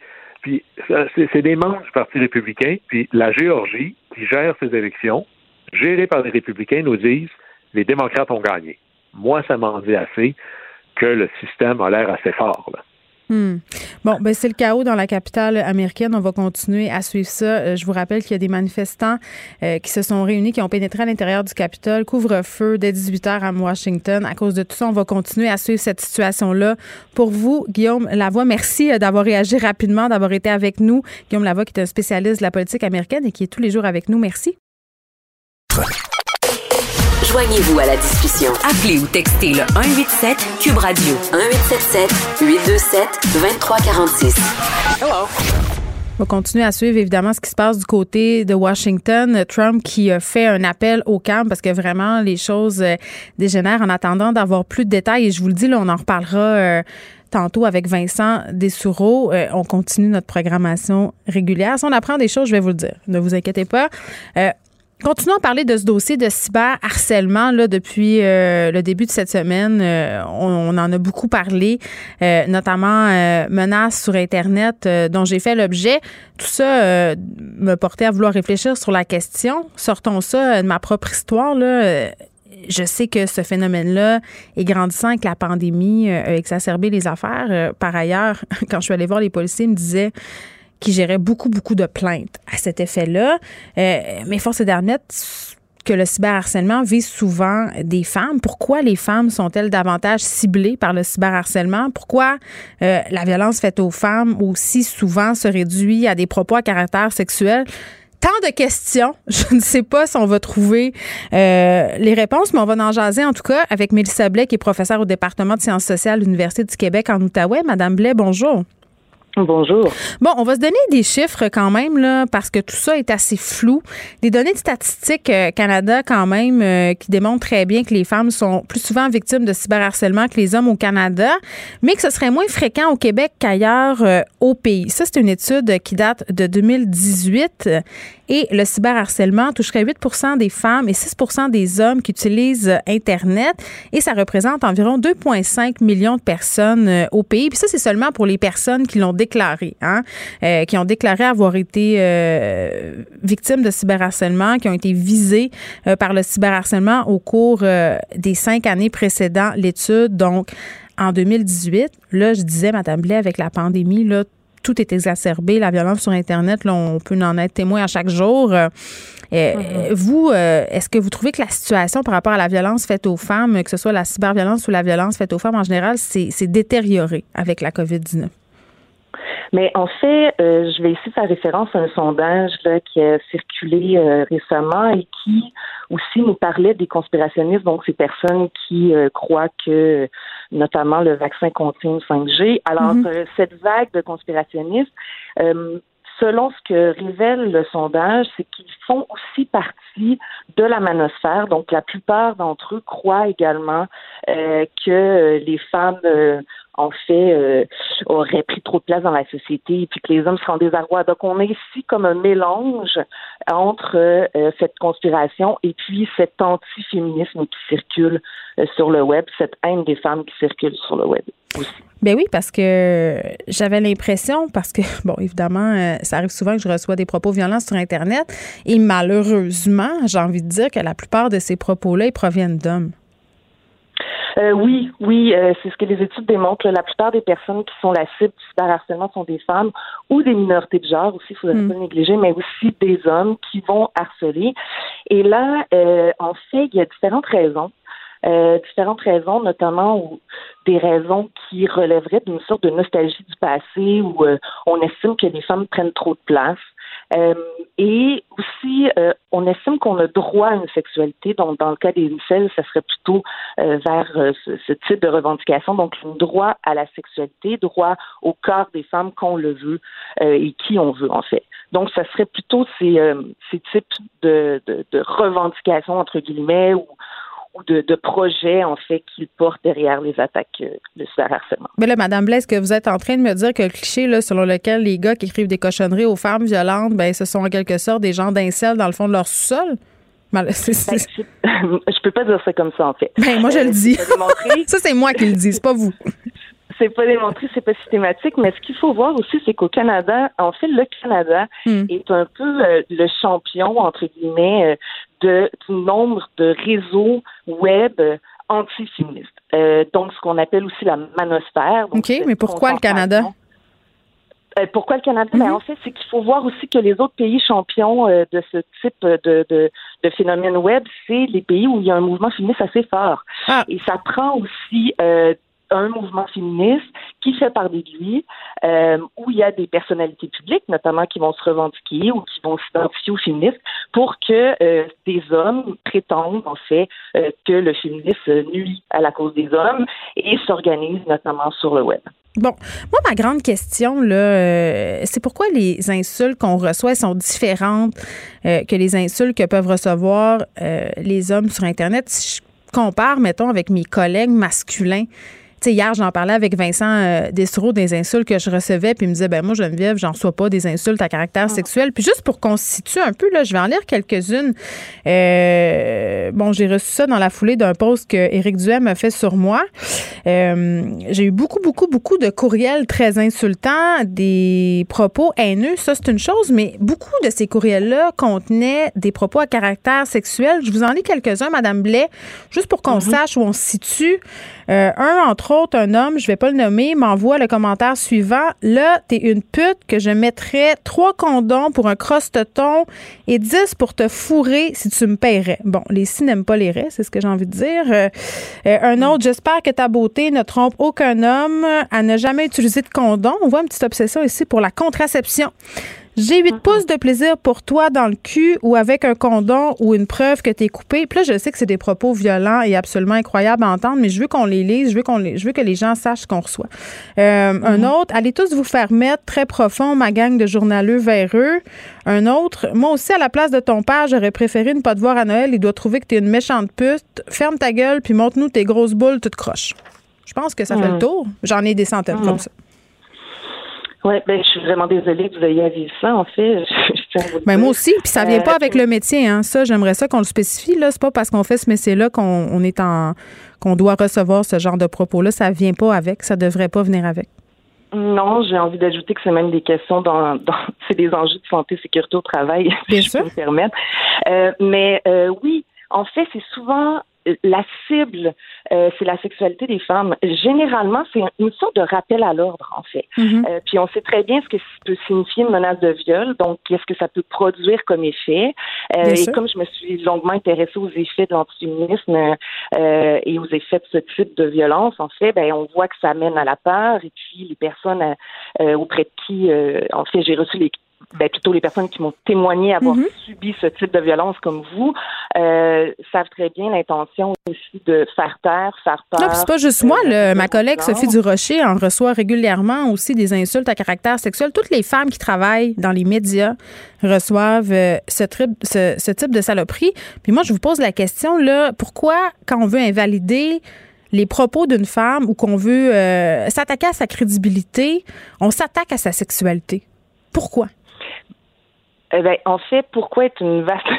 Je ne peux pas répondre avec exactitude à la question, mais c'est comme je vous dis, c'est un peu un rappel à l'ordre. On sait très bien quand c'est comme si on ramenait les femmes à leur corps de femme, donc à être aussi euh, positionnées socialement, à être subalternes, à être cet objet de désir, à, ne pas être un être pensant. T'es faite pour être consommée, pour être mise. C'est ça, c'est ça. Mais en fait, c'est ce que ça produit comme effet, et c'est aussi, euh, c'est aussi ce que ce qu'on lit, ou en tout cas, du moins ce que j'entends hmm. quand vous lisez les menaces. Euh, moi, j'entends aussi que c'est un, c'est une façon de vous dire euh, que vous n'êtes qu'un corps en fait, et que vous n'êtes pas, votre place n'est pas dans l'espace public, public, pardon, en train de justement euh, euh, réfléchir euh, et puis voilà. Mais vous parlez de journalistes, je suis d'accord avec vous. Là, vous êtes généralement très ciblé par ce type de menaces, mais il faudrait penser aussi aux femmes politiques et aux féministes. Ah, bien sûr. Parce que parce que c'est assez généralisé. Et vous le dites vous-même, les plaintes, en fait, c'est la pointe de l'iceberg. Euh, beaucoup de femmes à qui j'ai parlé ne portent pas plainte, un peu comme les femmes victimes de violences sexuelles, c'est-à-dire euh, un peu découragées d'avance euh, de la crédibilité qu'elles auront lorsqu'elles se dirigeront au poste de police. Et euh, ça aussi, c'est euh, en fait, ça devrait alerter la, santé publique, la sécurité publique, pardon. Ben, écoutez, moi, c'est ce que j'essaie de faire. je suis allée voir les policiers. J'ai senti que les policiers voulaient vraiment m'aider, mais qu'ils n'avaient pas les moyens. Les délais sont très longs.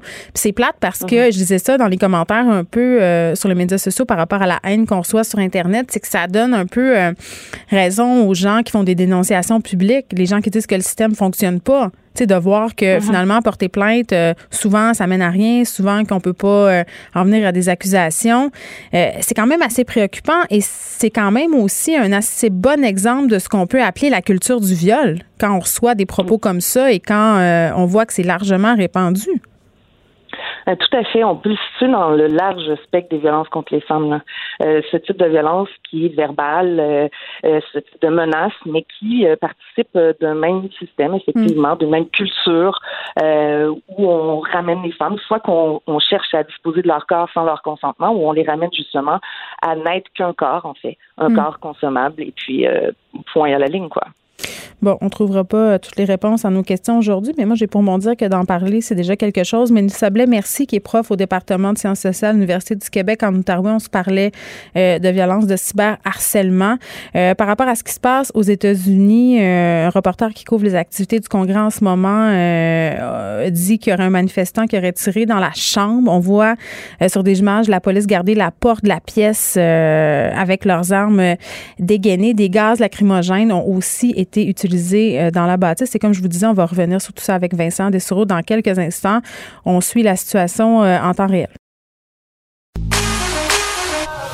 Pour elle, une question sans réponse n'est pas une réponse. Geneviève Peterson. Cube Radio. On est avec Léa Streliski. Salut Léa.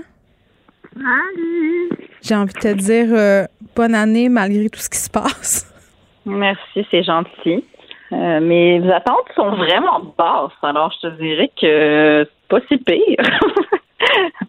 Même si je regarde les États-Unis se découdre devant nos yeux en ce moment. On dirait qu'on est dans un film d'action euh, J'arrête pas de faire des parallèles avec des films de zombies depuis le début de la pandémie, mais là, on dirait qu'on est dans un film de fin du monde euh, à l'américaine. On voit les manifestants se battre avec des agents de sécurité euh, à l'intérieur euh, du Capitole. C'est complètement surréaliste qu'est-ce qui se passe en ce moment aux États-Unis. Puis je me demande si ça va avoir des répercussions jusqu'ici. Donc vraiment, là, on va continuer à suivre ça avec Vincent Dessoureau. Mais pendant ce temps-là, la vie va continuer. La vie doit continuer et nous, nous devrons hein, parents, faire l'école à la maison, c'est quand même, c'est quand même euh, euh, quelque chose. Beaucoup de gens se plaignent, dont moi. J'ai l'impression que je me plains le ventre plein, mais que je revendique mon droit à l'anxiété. Oui, ben euh, moi je te dirais que la vie continue, mais je suis quand même très très en stand-by là. je suis en attente de la conférence de presse peux pas dire que ma productivité est dans le tapis ces temps-ci parce que là, j'attends. Là, je, j'attends qu'on m'énonce quel est mon avenir euh, en ce qui concerne les écoles et mes enfants. Et euh, je suis moins inquiète que je l'étais il y a deux jours quand je me suis levée et j'ai découvert un peu comme tout le monde les articles qui disaient qu'on s'en allait vers un un confinement total. Alors, je revoyais ma vie au mois de mars et au mois d'avril et j'avoue que je capotais. Mm-hmm. Finalement, selon les qui a été, euh, ben, selon les fuites dans les médias, ça semble être un peu moins pire. Les fuites, entre guillemets. oui, c'est ça, exact, parce que j'ai l'impression que c'était peut-être une stratégie de communication qui n'est pas complètement mauvaise dans la mesure où elle a complètement fonctionné avec moi parce que je suis passée d'un état de panique à ah, OK, finalement, ça sera pas si pire. Euh, mais je, je, maintiens que j'espère que les écoles vont rester euh, ouvertes, évidemment.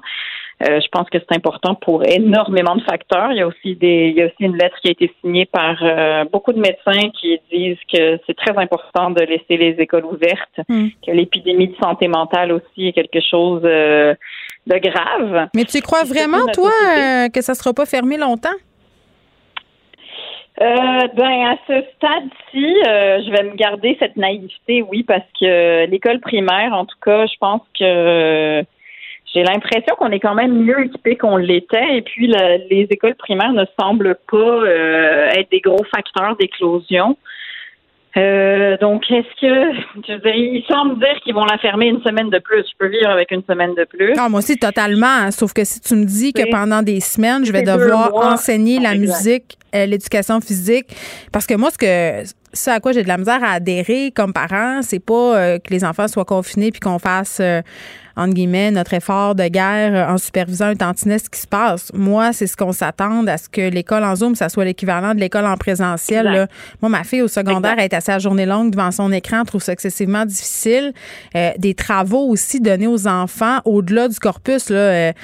Euh, chez nous, euh, par exemple, pour un enfant en quatrième année, le travail qui doit être fait chaque jour, puis le prof insiste pour dire pas de retard doit être pris, plus des devoirs. Tu à un moment donné, on pourrait-tu se donner un break? Oui, exact. Je pense que c'est ça le message qui doit être véhiculé parce que moi, j'ai l'impression, en tout cas, du côté de mes enfants, pour le moment, c'est pas ça. Le moment, pour le moment, et justement, j'ai entendu les profs dire que l'école à la maison, c'est pas comme l'école normale, qu'on fait vraiment ce qu'on peut. Ce matin, le prof de première année disait si jamais papa et maman ont besoin de l'ordinateur à 9 heures, parce que là, ma petite était en Zoom à 8 heures, elle avait anglais, à 8 heures et demie, elle avait son prof titulaire, hmm. euh, donc ça commençait tôt. Mais il disait si jamais papa ou maman ont besoin de l'ordinateur à 9 heures, c'est correct, tu peux t'en aller. Ben, il y a quand même euh, de la part des profs, j'ai l'impression ben on est on, est plus habitué à fonctionner de cette manière-là. En sixième année, avec mon plus grand, ils font une heure de travail euh, ensemble, euh, puis ensuite il n'y a pas vraiment de travail à faire au-delà de ça parce que justement la prof disait l'école Zoom c'est pas comme l'école normale. Alors pour le moment, j'ai l'impression qu'on s'enligne vers une situation assez temporaire, euh, au moins c'est pas comme quand l'école a fermé pendant cinq mois puis qu'on savait pas trop ce qui allait arriver.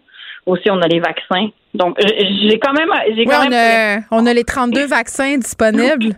Exact. On a 32 vaccins qui sont disponibles. Donc, tu sais, on a ça. Euh, nous, on, nos, nos monuments euh, et, le Parlement, en ce moment, il n'y a pas des gens qui sont en train de rentrer illégalement dans le Parlement, tu vois. Donc, ça aussi. Donne-leur pas des idées, Léa. Donne-leur pas des idées. C'est une bonne nouvelle. Ça, ça, va bien. Il y a de la neige, ça c'est fait. Euh, Mon Dieu, je te trouve particulièrement optimiste euh, aujourd'hui. Puis je du côté optimiste de la force. Je sais pas ben, suis dans mon cycle menstruel, mais je suis dans le côté optimiste de mon cycle. Ah, je, suis, je suis quand même assez surprise qu'on n'ait pas encore euh, partagé notre cycle afin de savoir vers quoi on s'en va? Mais tu sais, moi, là, ce soir, je vais devoir avoir la conversation euh, avec mes enfants. Ils étaient chez leur père, mes enfants. Je vais les chercher après l'émission tantôt. Euh, ils sont euh, chez leur papa. Et là, évidemment, ça sera écoutage du point de presse en famille. Bon, j'ai l'impression que mon fils de 5 ans, après 15 secondes, il va se désintéresser, il va vouloir aller jouer à Roblox. Mais toujours est-il qu'après, je vais devoir, puis ça, c'est certain, il a calmer les ardeurs de mon ado qui va trouver que ça n'a pas de sens, qui va s'être abreuvé une bonne partie de la journée euh, de contenu sur TikTok où on est en train de se dire que le confinement, ça sert à rien, que les mesures vont durer longtemps, qu'on n'a pas de vaccin. Tu sais, la conversation sera pas simple et euh, j'utilisais la métaphore suivante. Hier, je me disais, tu sais, quand il faut aider les autres à retrouver leur calme, il faut que tu sois calme toi aussi. Tu sais, fait je pense que ça aussi, euh, ça va être un enjeu pour nous, les parents, d'essayer de se regrouper, regrouper nos forces intérieures pour essayer euh, d'influencer la réaction de nos propres enfants parce qu'évidemment, ils nous regardent. Hein, on est le premier exemple. Puis j'ai pas l'impression qu'en ce moment, on est, euh, on est dans, dans un état de. Ouais, je sens beaucoup d'anxiété. Puis je suis un peu tannée de me faire dire euh, ben coudon, euh, on n'est pas non plus dans des tranchées, puis on mange pas de bombes sur la tête par rapport d'être anxieux. à un moment donné, oui, euh, quand tu me demandes de faire du télétravail, de m'occuper de trois enfants en pandémie mondiale avec toutes les inquiétudes que ça suscite, je pense qu'on a le droit de revendiquer que ça nous fait être sur le nerf un tantinet. Hein? Non, mais de toute façon, moi, je revendique le droit à ne pas faire les deux choses en même temps. Alors, il y en a un des deux qui doit être slacké. Je déteste travailler pendant que mes enfants sont avec moi. Moi, je suis pas capable. Impossible. Je suis pas capable. Je finis par mal faire les deux. C'est-à-dire, je deviens une mauvaise maman et je botche mon travail et je déteste ça. Alors, je revendique le droit de, de, de, de, de ne pas devoir faire les deux en même temps. Et euh, ça, ça veut dire que si je suis obligée d'être confinée longtemps avec mes enfants, ben tout va être fait au ralenti. Je suis désolée, mais genre mes enfants n'auront pas les meilleurs résultats scolaires au monde. On va se rattraper autrement. Puis mon Mais on va-tu ben, se rattraper? Moi, c'est ça ma crainte en ce moment. Je parlais avec Catherine Beauvais-Saint-Pierre tantôt de l'Alliance des profs. Euh, ça va être excessivement difficile de le rattraper, ce retard-là. On était déjà en retard euh, pour l'an prochain, pour la- de- par rapport à l'an passé, pardon. Euh, là, euh, nos enfants, ils vont être dans un état académique, euh, ça va être inégal d'un enfant à l'autre, d'une école à l'autre, d'une région à l'autre. Euh, puis je, je posais la... Tu sais, pourquoi ne pas faire un grand write-off sur cette année-là? C'est une question utopique, mais quand même, moi, je me, j'en suis rendue à la conclusion que ce serait peut-être ça la meilleure solution. Mais tu sais, je peux pas croire que ça sera pas partie des conversations de profs. Euh, C'est sûr qu'ils vont devoir gérer euh, cette génération-là d'une manière un petit peu particulière. Après, l'avantage, Geneviève, c'est que je ne sais pas si tu te souviens, mais la plupart des choses que nous avons apprises à l'école, on s'en est pas tant servi plus tard et nous avons survécu. Ouais, je suis pas d'accord, moi, avec ça, euh, Léa, mais moi, je, j'étais là. Ben, sais, Il y, a des- y a des gros bouts que si jamais ils ont pas certains. Il y a beaucoup de remplissage de temps à l'école. Moi, c'est ça que je constate. Là, on décortique absolument tout parce qu'on a une journée de 7 heures puis il faut la faire. Streliski, merci beaucoup. On se retrouve euh, la semaine prochaine, j'espère, dans des circonstances plus paisibles. Calme. Oui, exact. Bye. Je souhaite. À bientôt, Geneviève. Bye. Geneviève Peterson. Une animatrice pas comme les autres. Cube Radio. Bon, on revient évidemment sur ce qui se passe euh, du côté de Washington aux États-Unis, des manifestants qui se sont euh, amoncelés devant euh, le Capitole, qui ont même pénétré à l'intérieur. Vincent Dessureau est avec nous. Salut. Salut. Euh, écoute, c'est une journée qui va, euh, qui va passer à l'histoire aux États-Unis. Dans 150 ans, on va parler encore de, de, de, de ça parce que c'est quelque chose qui, dans l'histoire américaine, est pas survenu, euh, écoute, de cette façon-là, dans, dans, l'histoire récente, loin de là. Donc, les manifestants, vous vous rappelez que présentement, donc, on a perdu le contrôle. C'est le chaos à Washington, D.C., après qu'un groupe de manifestants pro-Trump a réussi à pénétrer à l'intérieur du Capitole. Je pensais jamais pouvoir, te- euh, j'allais dire ça un jour, sachant et pour... euh, Mais attends, attends, cette manifestation-là, elle était prévue. Oui. Donc, comment ça se fait? Ce sont les États-Unis, ils ont euh, le pays, entre guillemets, obsédé par la sécurité. Moi, je trouve ça incroyable dans la mesure. Écoute, j'ai déjà vécu euh, deux investitures de président où on était Ouais. inquiet pour la sécurité les deux fois, particulièrement lors de l'investiture de Barack Obama, premier président noir. La sécurité, je veux dire, Washington euh, ont un paquet de corps de police et ils sont prêts, ils sont habitués, ils ont des plats de contingence, ils évaluent le niveau de risque. C'est supposé être les des pros là-dedans. La manifestation de Trump était prévue. On s'attendait à ce qu'il y ait des milliers de personnes craquées, que Trump lance un appel carrément à l'insurrection, ce qu'il est en Ben, train ce de faire depuis des ce semaines. matin, là. Ben, c'est Ouais. ça. Et ce qu'il a fait, mais c'était prévu. Donc, et, et les policiers semblent avoir presque pas résisté. Là. Euh, on n'a pas voulu entrer en confrontation violente. Il y a eu du gaz, quelques coups de matraque, mais rapidement, les gens ont été capables de s'approcher très près, euh, alors qu'il faut se rappeler aujourd'hui, on validait la, bon, la présidence de Joe Biden, le, vote de Joe Biden, et c'est un peu un cirque aujourd'hui parce que c'est de la procédure, on pouvait faire des, euh, des, oppositions qui allaient amener des débats pendant plusieurs heures, mais c'était un cirque qui allait mener de toute façon, qu'on le veuille ou non, à la victoire confirmée de Joe Biden. Mais pendant les procédures, vers 14h15, euh, on a annoncé un confinement parce que les manifestants s'approchaient, étaient rendus carrément dans les marches du Capitole, avaient réussi à passer euh, plusieurs lignes de sécurité. Euh, et là, donc, on a évacué, entre autres, Mike Pence, le vice-président. On a commencé à évacuer les gens sur place, mais on a perdu le contrôle tellement rapidement que les manifestants se sont retrouvés aux portes du Capitole, des portes blindées dans certains cas que les, les gardes armés essayaient de ont, ont refermé, mais les manifestants étaient capables de briser les vitres et d'entrer. Et à un moment donné, euh, écoute, euh, ça s'est mis à entrer de tous les bords, de sorte que là, là où, si vous avez écouté les procédures ce matin, où il y, a- où il y avait le vice-président des États-Unis, là, il y, a, il y a quelques heures, Mike Pence, ben aujourd'hui, c'est un manifestant. Là. En ce moment, c'est un manifestant qui est assis dans cette chaise-là, la chaise qu'avaient Mike Pence et Nancy Pelosi. Euh, donc, on a complètement perdu le contrôle. Je voyais des histoires là, de journalistes, de représentants qui étaient cachés sur leur table alors que les portes fermées se faisaient cogner par des manifestants et que les policiers, avec leur- leurs armes sorties, attendaient un peu l'inévitable. Alors, on... Ils ont distribué des masques aussi aux membres Oui. du Congrès parce a des gaz euh, lacrymogènes euh, qui ont été lancés. Ils ont, en fait, de ce que je comprends, tous un espèce de kit là, de survie pour évacuer en cas d'attaque bactériologique, biologique ou même euh, radiologique. Alors, plusieurs se sont des mis ça. manifestants. Euh, effectivement, un des points particuliers, parce que là, il y a un danger, évidemment, sur euh, la, bon, la sécurité du Capitole, c'est bien évident. Il y a des policiers qui ont été blessés, on le voit. Euh, mais il y a un risque aussi pour la sécurité nationale, parce que je voyais dans les bureaux, entre autres, de Nancy Pelosi, là, une photo qui est sortie il y a quelques minutes. Le- les bureaux, là, sont ouverts. là. Les gens circulent. En ce moment, les manifestants pro-Trump circulent où ils veulent dans Fait le que tu peux Capitole. aller voir l'ordi rester là l'ordi laissé ouvert par le, personnel de Nancy Pelosi. Les courriels sont ouverts. Tu vois l'alerte qui a popé parce qu'ils ont un système d'alerte. Alors, l'alerte de, de, de, confinement à l'intérieur du Capitole, on la voit. Par en arrière, il y a les courriels. Euh, alors, combien de documents les gens pourraient sortir de, ça avec des documents secrets, aller fouiller dans les courriels? Euh, c'est vraiment particulier. Là, dans les dernières minutes, euh, quand même, quelques plusieurs choses se sont produites. Entre autres, le président des États-Unis, Donald Trump, qui avait craqué la foule, donc plus tôt aujourd'hui, disant que jamais il n'allait concéder. Il allait même inviter les manifestants à aller se présenter au Capitole. Mais là, dans les, fait, il y a une demi-heure à peu près, Donald Trump qui a fait un appel au calme, mais pas un appel ben, très... écoute, il dit s'il vous plaît, supportez notre, la police du Capitole. Euh, ils sont de notre côté. Restez euh, pacifiques.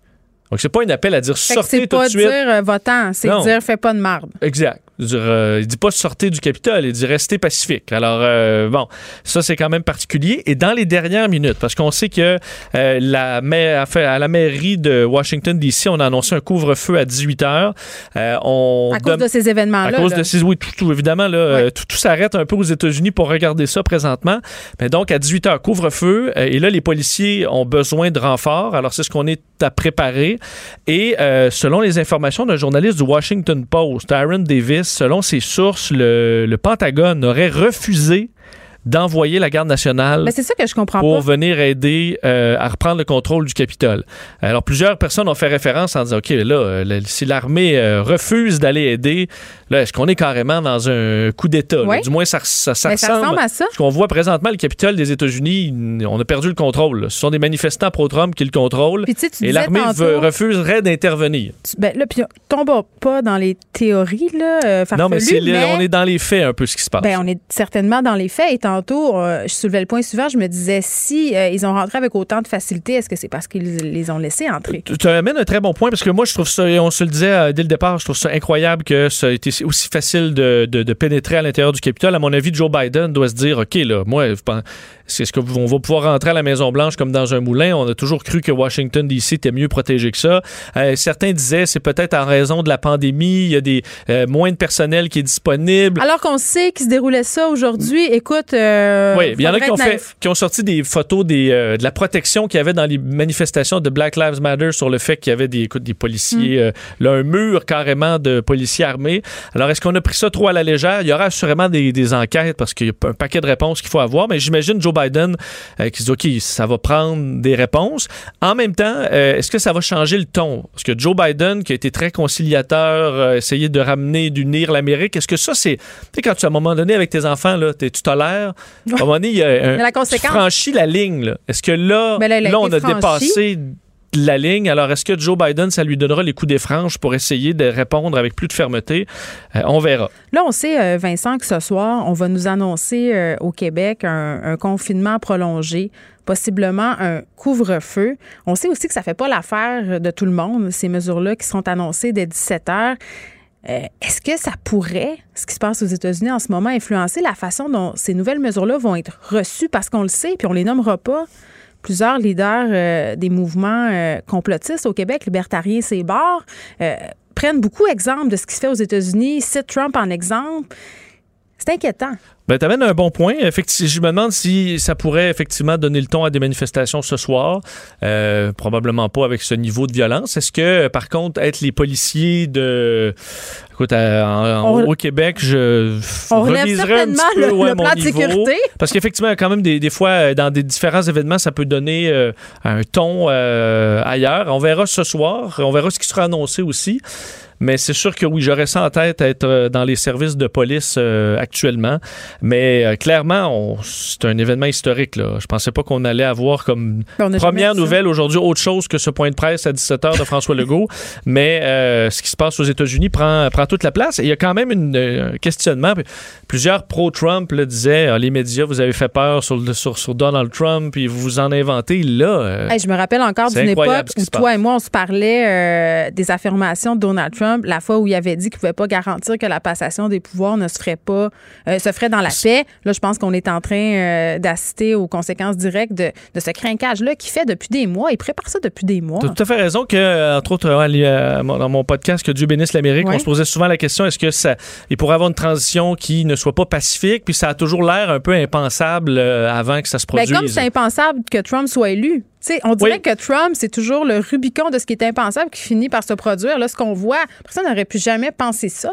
Il faut se rappeler que, les, et là, il y a quand même vraiment une faille importante dans dans, tout le système américain avec ce qui se passe en ce moment, mais on peut penser que s'il n'y a pas beaucoup de policiers présentement, c'est parce que pour répondre à un incident pareil où on a perdu le contrôle, il faut une mobilisation. Là. Alors là, on est en train probablement de préparer des forces assez importantes pour reprendre le contrôle d'un coup. Alors c'est pour ça qu'on voit pas des petits groupes de policiers. mais, il est ça fait 22 ça fait depuis 14h15 que ça se passe, Vincent. Tout à fait raison. Tout à fait raison, mais on veut, je suppose, éviter que ça se termine en bain de sang, euh, que ça se termine en incendie du Capitole, en destruction de y a toujours des toiles On se rappelle qu'aux États-Unis, euh, la culture du gun est assez différente. Hein? Ben, on s'attend, et normalement, pour rentrer au Canada, les visites, c'est interdit depuis très On a fait depuis le début de la pandémie. Il y a des détecteurs de, métaux. Là, euh, je veux dire, il y a des gens armés à l'intérieur du Capitole, c'est sûr.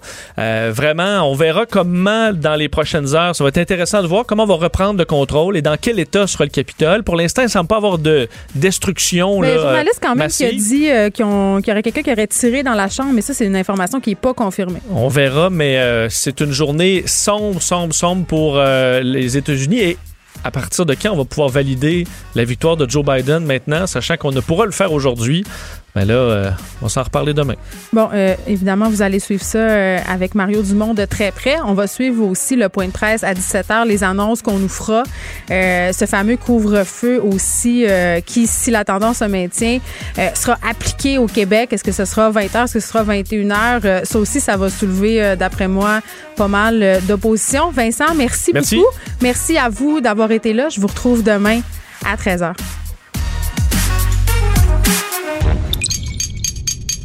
Cube Radio.